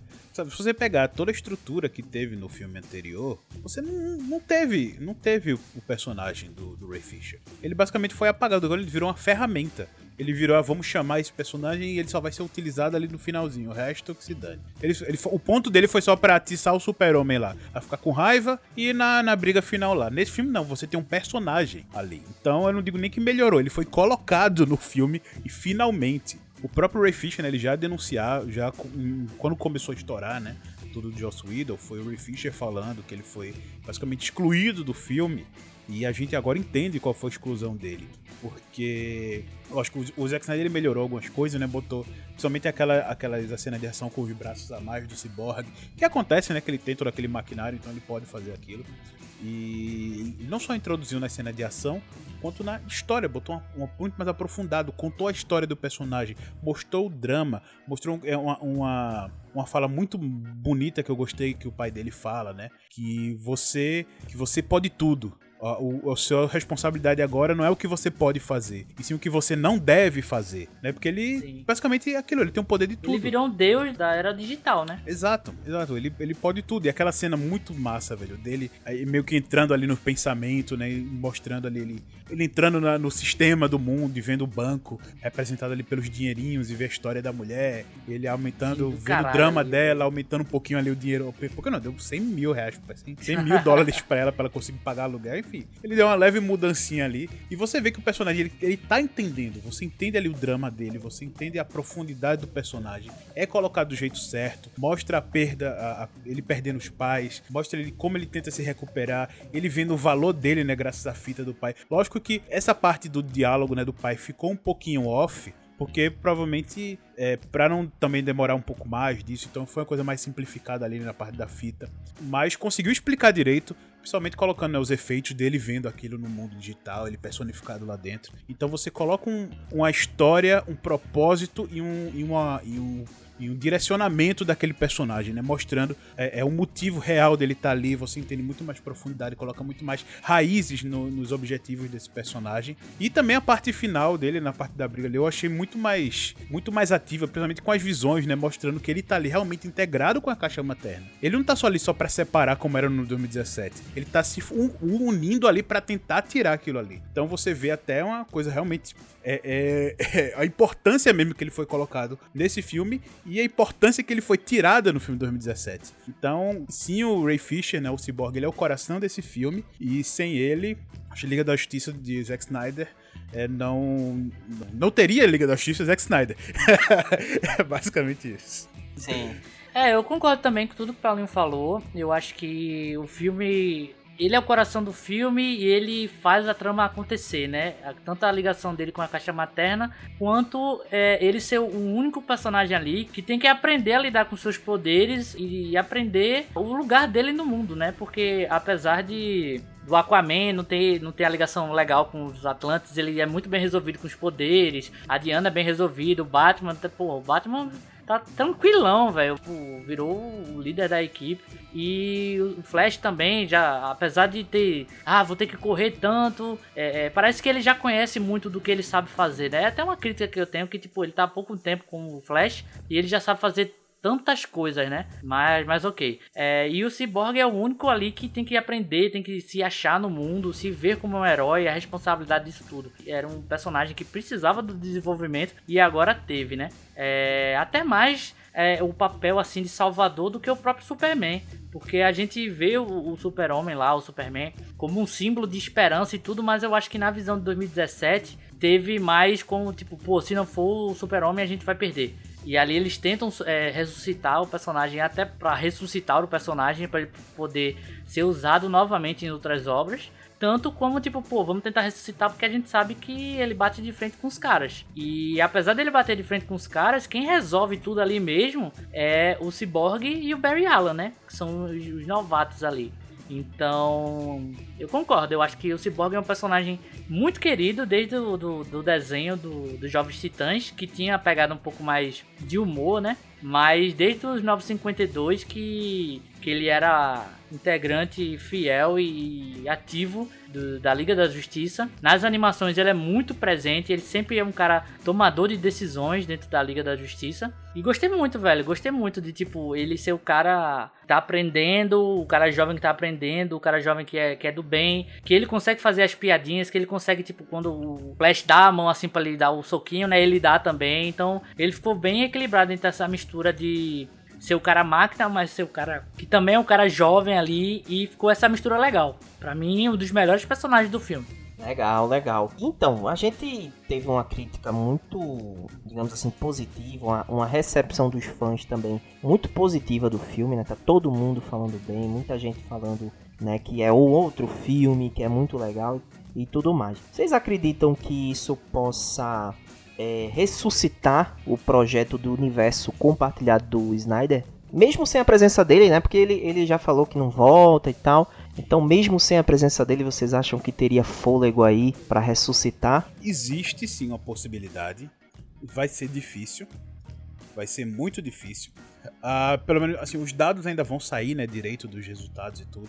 Mas o que temos agora, principalmente em algumas plataformas, é que, a, o, por exemplo, agora o- a Liga da Justiça Zack Snyder já superou, isso, pelo menos agora até o, a semana passada, né, quando a gente tá gravando esse episódio, já saiu a notícia de que o- esse filme já foi mais assistido 140 vezes mais do que o da Mulher, 140% a mais do que o da Mulher Maravilha, o novo filme de 1984. Então é um filme que se o da Mulher Maravilha eles já acharam o resultado positivo, o Zack Snyder vai ser estrondoso, porque ele não só o resultado de uma plataforma, ele nos Estados Unidos é o único lugar onde o HBO Max está disponível. No resto do mundo, ele saiu para aluguel em várias outras plataformas. Aqui foi Google Play, teve na PlayStation, na, na- no sistema da Microsoft, Xbox, teve vários outros sites de aluguel de filme e tudo. Então você tem só no Brasil, você tem acho que se não me engano umas 7 ou 8 plataformas onde você poderia ver. E cada plataforma dessa vai ter um resultado que vai logicamente ser computado mais na frente. E fora isso no, no mundo inteiro. Então realmente é algo que vai ser, eu tenho certeza que vai ser sim, um grande sucesso, porque é um filme que tava se falando por muito tempo, tava se esperando, até quem gosta ou quem não gosta, vai lá ver, seja pra falar bem ou pra falar mal, vai ver, vai pagar, seja pra xingar, não gostei, parei no começo. tem muita gente que, tem o pessoal que talvez ah, fiz isso também, ah, não aguentei, já parei no começo. Tem, mas Foi, isso, eu vi isso aí também, a É. galera falando. isso vai ter, vai ajudar o número do, do Snyder Cut a aumentar. Isso vai ser uma cartada importante, né, para ser colocada, além do gancho que ele deixa no final do filme, né? Porque o Snyder, ele, ele não, é aquilo, é, não, não vou fazer. Porque ele e a, e a esposa dele, né, que são a produtora do filme, eles dizem lá, não, a gente não tá pensando em continuação, não tá pensando em continuação. Mas aí o cara vai e bota um gancho, aquele gancho de esquerda na, no seu queixo, bem dado. Bota dois, ele bota dois, cara. É, Ele exato, botou dois ganchos. o- Além do O Darkseid. Caçador de Marte e o do Darkseid lá. Exato, ou seja, dois ganchos ali incríveis que é aquela historinha, né? Não, a gente não vai não, ele só tá dizendo isso porque não tá confirmado. Que é pra não ficar, parecer muito presunçoso pro estúdio não, não se afastar. É que não, a gente não tá pensando não. Mas esse filme tem uma possibilidade boa, assim, real, de existir pelo menos conversas pra eles se reunirem pra continuar. Mas sim, a Warner tá meio balançada. É um, é um projeto diferente se for continuar, né? Porque ele o Liga da Justiça, por mais que seja uma continuidade, né, do, do filme do Homem de Aço e do Batman Superman, ele aconteceu agora, principalmente a visão do Zack Snyder, numa situação totalmente diferente, né, pro streaming e tudo. Sim. Então, será que a continuação vai ser pro streaming, vai ter uma liberdade tanto do streaming, mas aí talvez o investimento não vai ser tão grande? E se for para um cinema, vai ter muito controle do estúdio e aí você vai ter outro problema que será que o estúdio vai deixar ele ter uma liberdade grande e não vai controlar tanto? Então você tem aí várias questões importantes para ser colocadas em discussão, mas eu acredito que é, as cartas estão colocadas aí, muito bem colocadas, para se ter sim uma continuação. E eu espero que seja pro melhor, não seja para um bom investimento num filme do streaming que ele tem um pouco mais de liberdade, ou um investimento de cinema que ele também tem uma liberdade para conseguir fazer a visão que ele quer, já que a visão que ele quis é a que tá dando tanto sucesso, né? Mas a senhora Warner tem a mania de todo filme, não é só do, do- da DC. Até no universo Harry Potter também acontece. Enfim, quando ela bota a mão, ela quer fazer um filme, os executivos da Warner têm mania de botar a mão, em vez de fazer. Que ah, vai comparar com a Disney, mas eles estão fazendo um negócio muito bom, velho. Que é colocar uma. Que é colocar um- um- uma equipe especializada pra resolver aquele assunto. Deu muito certo com o da Marvel e deu horrível com o Star Wars. Sim. Mas fizeram. Pois é. Mas fizeram. Agora o Star Wars tá começando a ter uma direção diferente, mas ainda assim é aquele grupo ali que tá fazendo, né? Então, eles, ainda assim, mesmo errando, tá com uma certa liberdade o pessoal ali. É uma coisa importante que a Disney conseguiu fazer. Acho que não é à toa que ela tá estourando no mundo, porque ela pelo menos tem essa noção, teve essa visão diferente dos outros, né? ela conseguiu ter essa visão pra ser o pontapé desse universo de heróis no cinema. Por mais que a gente tivesse filmes antes, nenhum chegou perto dessa, dessa estrutura que a Marvel tá fazendo aí há 10 anos já, 12 anos já. Então, é algo que esse, esse é que era a DC deveria, a Warner, né, deveria copiar, mas não, quer copiar somente o resultado e não copia a fórmula desse resultado.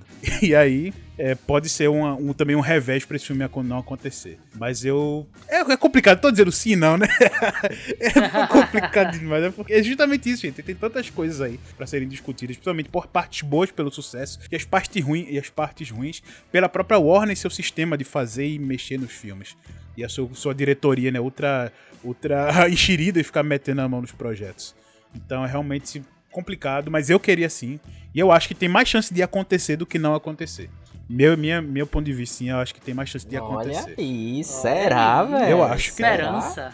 Vai ter um, um, um- aquele um Roy Madeira aqui, um Roy Madeira ali, um não, não sei, não vamos, mas pelos resultados, se os resultados forem o que tá se mostrando que tá sendo, né, que vai ser estrondoso, eu acho que sim, ele vai ter um grande retorno pra Warner, acho que eles vão pelo menos dar aquela pensada e aí vão ter as negociações pra continuar assim.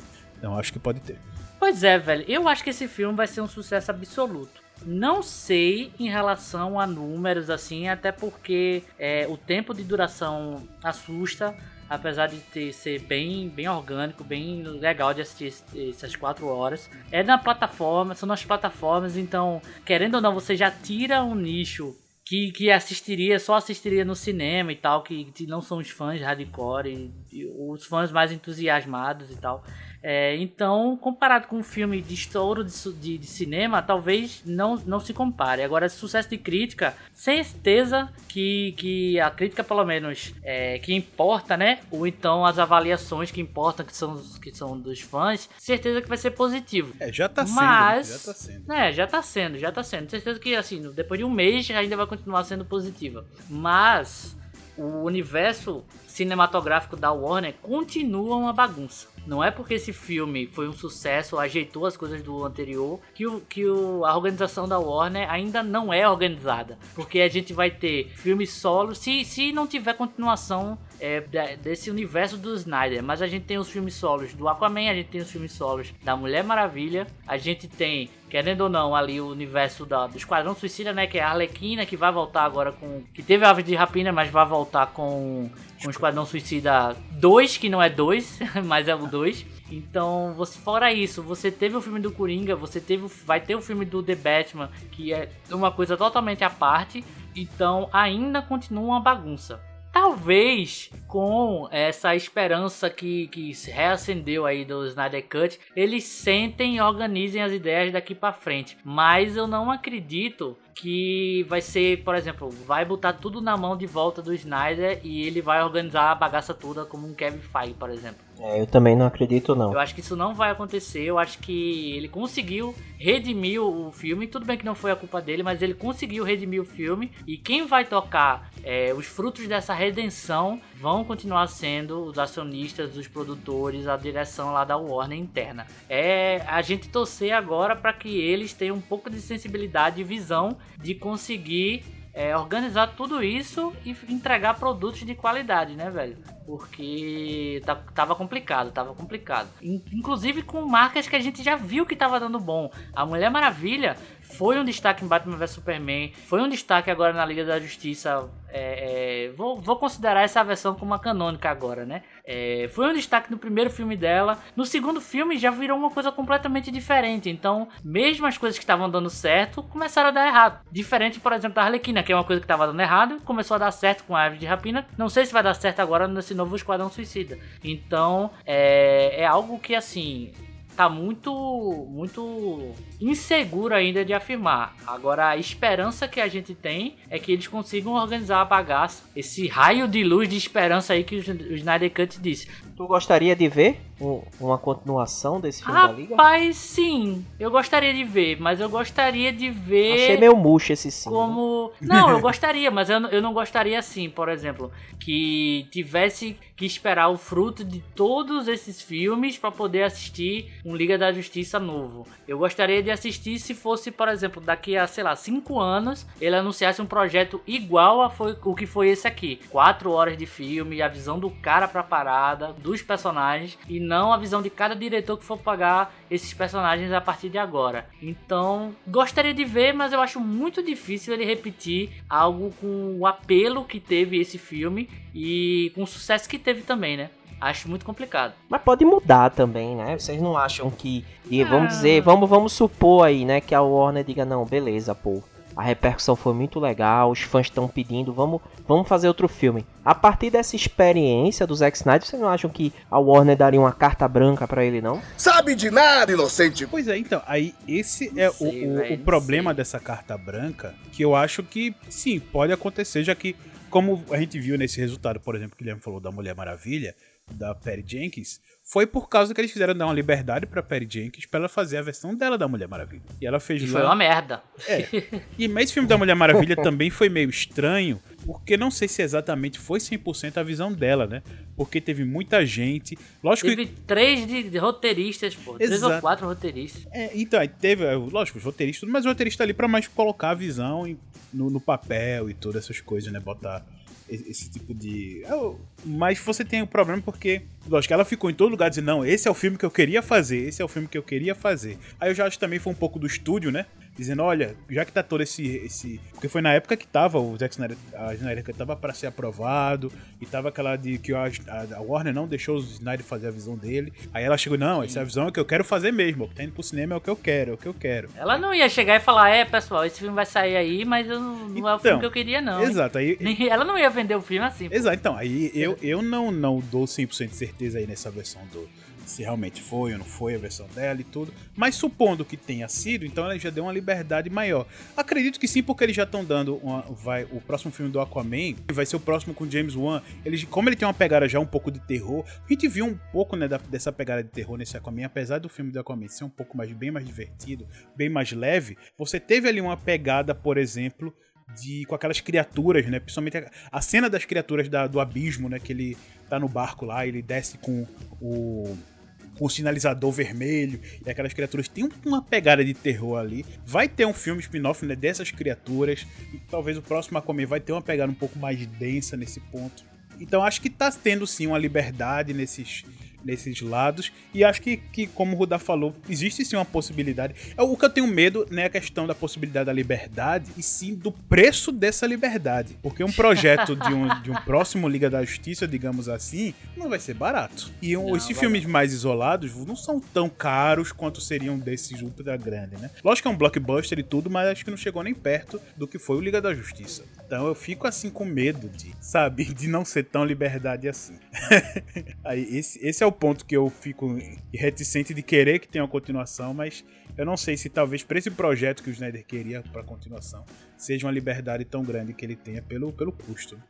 E pra antes de a gente ir pra nota, tem um- ainda um, um quesito que eu queria lem- lembrar, um pequeno detalhe né, que teve nesse filme do, do Liga da Justiça, né, do Snyder Cut, que é uma coisa que deu muito, muito mais sentido ao personagem. Por exemplo, a gente viu que teve né, todo o sentido a mais que deram pro Ray Fisher, né, com o Cyborg, mas o Ezra Miller, por mais que ele não tenha tantas cenas a mais assim, ele tem mais cenas, a- tem muitas cenas a mais na parte de ação, mas o desenvolvimento dele é basicamente o mesmo. Tirando aquela cena lá que o Batman, tipo, dava um discurso motivacional pra ele salvar as pessoas que nessa que não tem nessa versão, eu acho que é praticamente a mesma coisa. Isso mesmo. é. É, Tirando o finalzinho ali, né? exato. Tem aquela parte do laço também, né? Que ele pega no laço e fala um bocado Não, quem pega ah, quem- é o, é o Aquaman. É quem é o Aquaman, a parte do Aquaman. Que é essas gracinhas. Ah, é verdade, é verdade. Então- é é uma verdade, série.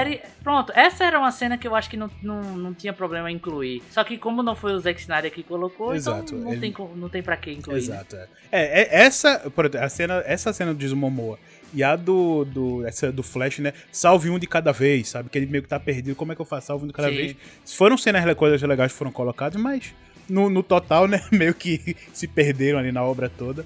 Mas do Flash, né? Além de a gente ter o desenvolvimento dele ali igual, mais ou menos a atuação dele no, no grupo. Mas a parte final foi que teve o grande destaque, principalmente num ponto que é, ah, o Flash, como ele tem a velocidade da luz, ele sempre, porque ele sempre acerta pra fazer as coisas que a liga pede. E mostra que na hora que eles estão revendo o Superman que ele não acerta, que ele vai Sim. pra caixa e ele ia errar. Só que na hora que ele tá chegando, ele volta um pouco no tempo pra a, Exato, a caixa materna voltar um pouquinho pra ele conseguir tocar na- no momento certo. Cara, isso foi um detalhe micro, mas isso é tão incrível que, cara, velho, E que reflete no final do filme, né? Porque no final do Exato. filme eles perdem. Exato. Só que o, o, o Barry ele volta no tempo e refaz aquilo ali. E com uma das cenas mais lindas que eu já vi em filme de herói, que ele olhando pra aquela explosão, meio que universo, supernova, estrela, sei lá o que é aquilo. Ficou uma, uma coisa muito, muito legal, velho. Muito legal. A força de aceleração, eu Isso acho. é, e por mais que ele seja esquisito, correndo, ainda ficou legal. É, sim. Porque eu, eu, eu, eu sei, é bem esquisito ele correndo, mas eu Ele é zambeta, né? É que ele meio que corre com os braços jogando pro lado, né? E só que eu, eu olhando o jeito dele correr, eu entendo que é um jeito de correr que a gente tem muito, pelo menos eu tenho, né? De sonho. Sabe aquele sonho que você vê que você bota toda a força do mundo, mas não consegue correr, não sair do lugar? Eu sinto essa sensação nele porque ele tá meio que, sabe, ele tá mais rápido que tudo, então ele meio que tem que fazer uma força extrema pra conseguir pisar no chão direito. Sabe, eu, eu consigo entender ali que ele, ele tá brigando contra a física pra conseguir fazer o que ele tá fazendo ali da super velocidade.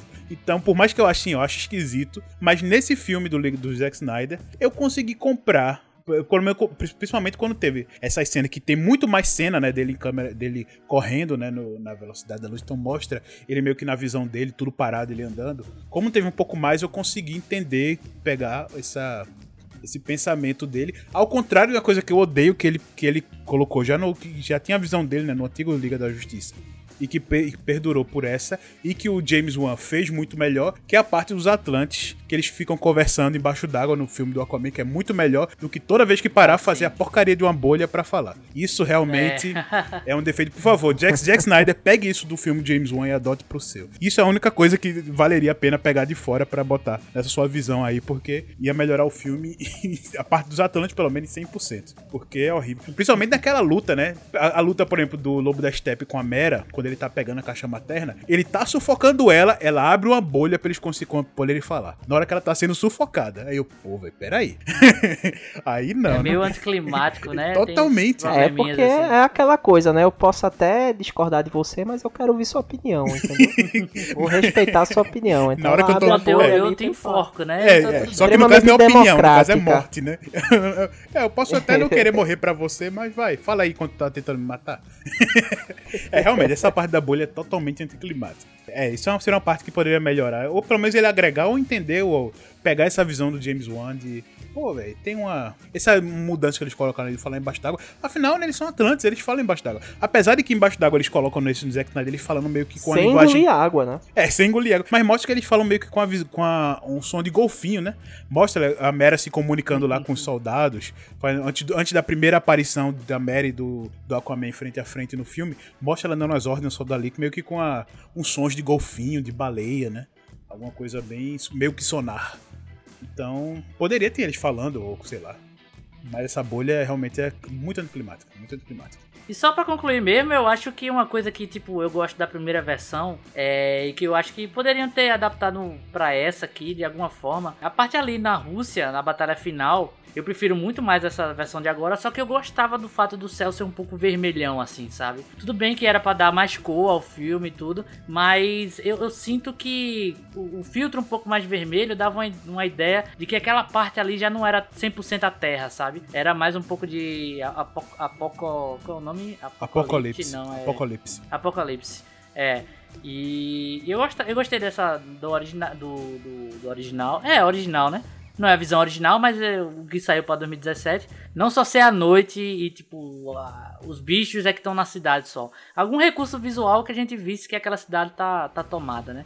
Mas de coisas que eu adicionaria do outro filme, só isso mesmo, né? Não, mas a melhor coisa que ele poderia ter feito aí foi, foi não ter colocado aquela família lá Ah, do no filme do Josh Whedon que Sim, o Flash tem sim. É. que salvar. Nossa, terrível aquela cena. E o super-homem leva um prédio, né? Leva um prédio e o prédio não desmorona. Nossa, horrível, horrível. É isso aí. E também não tem o Do You Bleed do super-homem, né? Que o super-homem olha Deus, pra, pro? Batman e fala Do You Bleed.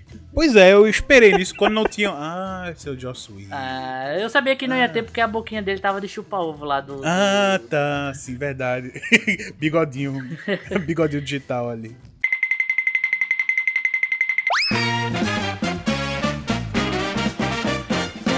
Beleza, vamos de nota? Vamos dar nota. O que é que nós achamos em patolas aí do filme do Zack Snyder, hein? Pô, cara, é como eu disse, eu adorei o filme. Por mais desses pormenores e tudo. Não, não é um filme perfeito, mas é um filme que você consegue ver ali o coração do, do diretor, por tudo que ele passou, que o estúdio fez ele passar. E ele conseguiu, graças aos fãs, né, graças a essa, essa comoção que teve, de colocar o projeto dele adiante, de mostrar, de, de finalizar essa visão que ele tinha, de conseguir ah, entregar nesse tempo todo que ele ficou em trabalho, longe da filha, no momento estava difícil, depois do que aconteceu, ainda querer trabalhar nisso porque era um objetivo que ele queria e foi negado isso a ele. E eu consegui comprar isso, eu apoiei, torci, e o Snyder Cut saiu, ele é real, ele tá aí, ele é muito bom. E pelo, por esses pormenores eu vou tirar pouca coisa, então eu deixo aí com certeza o meu 9,5. 9,5 patolas pra Zack Snyder Olha! Justice League. Ele, Nossa, como um filme, notão, como hein? um filme, sei lá, lógico, teria muito menos. Mas pelo projeto, por tudo que ele representou, por tudo que ele passou até chegar aqui, eu acho que eu, eu, eu dou uma aumentada assim na nota. então é o filme mais todo extra que teve. Então eu deixo aí umas 9,5 patolas para Zack Snyder Justice League. Boa. Boa. Então, eu vou dar uma dica aí pra Warner, né? O Warner pode é, nomear aí o Zack Snyder como funcionário do mês, né? O Zack Snyder pegou aí a Warner pela mão e disse assim, vamos fazer um pedido de desculpas aí pros fãs e apresentou esse filme. O filme realmente é muito bom, parece outro filme completamente diferente. Um grande destaque aí para as melhoras no roteiro, né? Na ampliação aí da visão do Zack Snyder, no destaque dado para os personagens, né? Principalmente aqueles que não tinham sido apresentados. Uma trilha sonora muito melhor também, que dá um tom épico. Esse filme ele tem uma, uma pegada épica, né, do começo ao Sim, fim. sim. É, a divisão em capítulos eu achei uma sacada muito boa é, também, porque é, também dá esse esse ar, né, de, de ser um filme épico e, e, e- e de ser algo diferente do que a gente estava acostumado. E é isso, assim. Eu espero que é, se tenha novas oportunidades aí da gente ver cortes do diretor, menos de Lanterna Verde, menos de Esquadrão Suicida 1, por favor. Mas que a gente tenha essas oportunidades, né? Até porque é uma coisa que fortalece mesmo o movimento artístico, né? O cinema é uma arte, esses diretores eles são artistas também. E aí a gente a gente torce para que isso seja uma prática cada vez mais comum, é, que se escute os fãs e que se dê essa oportunidade aí para eles. É, minha nota vai ser um 8, né? Eu acho que é um, é um, é um bom. Realmente o filme ganhou um upgrade. Em relação ao primeiro filme, a- minha nota é muito maior né, do que a do primeiro filme. A gente não tinha um caranguejo ainda quando o primeiro filme saiu. Mas Sim. pode ter certeza que minha nota seria bem baixa. É, então, oito patolinhas aí pro Snyder Cut. E vamos embora, vamos pra nota de guia agora. Boa, eu só queria dar um- uma consertada aí na frase de, de Rudá, pra minha opinião. Eu espero não ver mais versões de diretores no cinema. Eu espero que toda versão que saia pro cinema seja uma versão de diretor, que todo mundo tenha a liberdade de entregar o filme que sempre pensou. Logicamente, isso não vai acontecer 100% porque o estúdio é, tem que deixar as coisas mais comerciais, mas que na medida do possível, botando na balança, que as obras que a gente veja nas, nas telonas, na- nos games, nas séries, em tudo que for de produção artística, seja a visão do seu idealizador, certo? Então, por menos versões de, de diretor depois e sim elas saindo ativamente de primeira, assim. e do Snyder, cara, velho, é excepcional, é um orgasmo nerd, é um orgasmo de quadrinho. Eu acho que quem cresceu vendo a animação ali no Cartoon e no SBT da Liga da Justiça agora sim se sentiu satisfeito. Quem ficou um pouco mais velho e viu essas novas animações da, da DC e da Liga também ficou satisfeito dessa vez. É um filme puro Zack Snyder, eu sou um grande fã. Quem escuta o Caranguejo sabe que eu gosto muito do trabalho dele. Confesso que em momentos o marketing desse filme me incomodou, mesmo sabendo de toda a sacanagem que o estúdio fez com o Zack Snyder, de toda a tragédia que ele passou. É, eu ainda achei que o, o marketing muito meu filme, meu filme, meu filme, meu filme, não vangloriando o, o produto em si. Em alguns momentos eu achei exagerado e um pouquinho demais. Eu que sou fã do cara achei exagerado, imagine quem, quem tomou birra dele por conta disso, né? Mas no final das contas, velho, saldo positivo. É um filme espetacular, é um filme excepcional, que só sairia da forma que a gente assistiu nessas condições. De ser quatro horas, de, de contar a história aprofundada dos personagens, é, do jeitinho que ele queria, do jeitinho que tinha que ser e sensacional, cara. Eu também daria uma nota baixíssima pro primeiro filme, mas nessa eu acho que conseguiu fazer um filme que é longo, porém não é cansativo. É, não aconselho as pessoas a assistirem por parte, mas se quiser, é possível. É possível. Se seu dia for extremamente corrido, assista por partes, mas não deixe de assistir. E se possível, pegue sua pipoquinha e assista de uma tacada só. Porque você que é amante desse universo, eu tenho certeza que você não vai se decepcionar. Então, minha nota para o corte do diretor aí de Zack Snyder da Liga da Justiça é 9 patolas super poderosas, armadas até os dentes aí com poderes, kryptonita, com, o anel do, do, do lanterna colocado assim na patolinha menor. E é isso aí, 9 patolinhas para a Liga da Justiça. Então é isso, pessoal. Estamos terminando aí mais um programa. Espero que tenham gostado. O programa foi longo hoje, né? Foi quase um Snyder Cut aqui. Então é isso e até a próxima. Tchau, tchau, pessoal, e fiquem bem. Valeu, pessoal. Até a próxima. Falou! E por alto.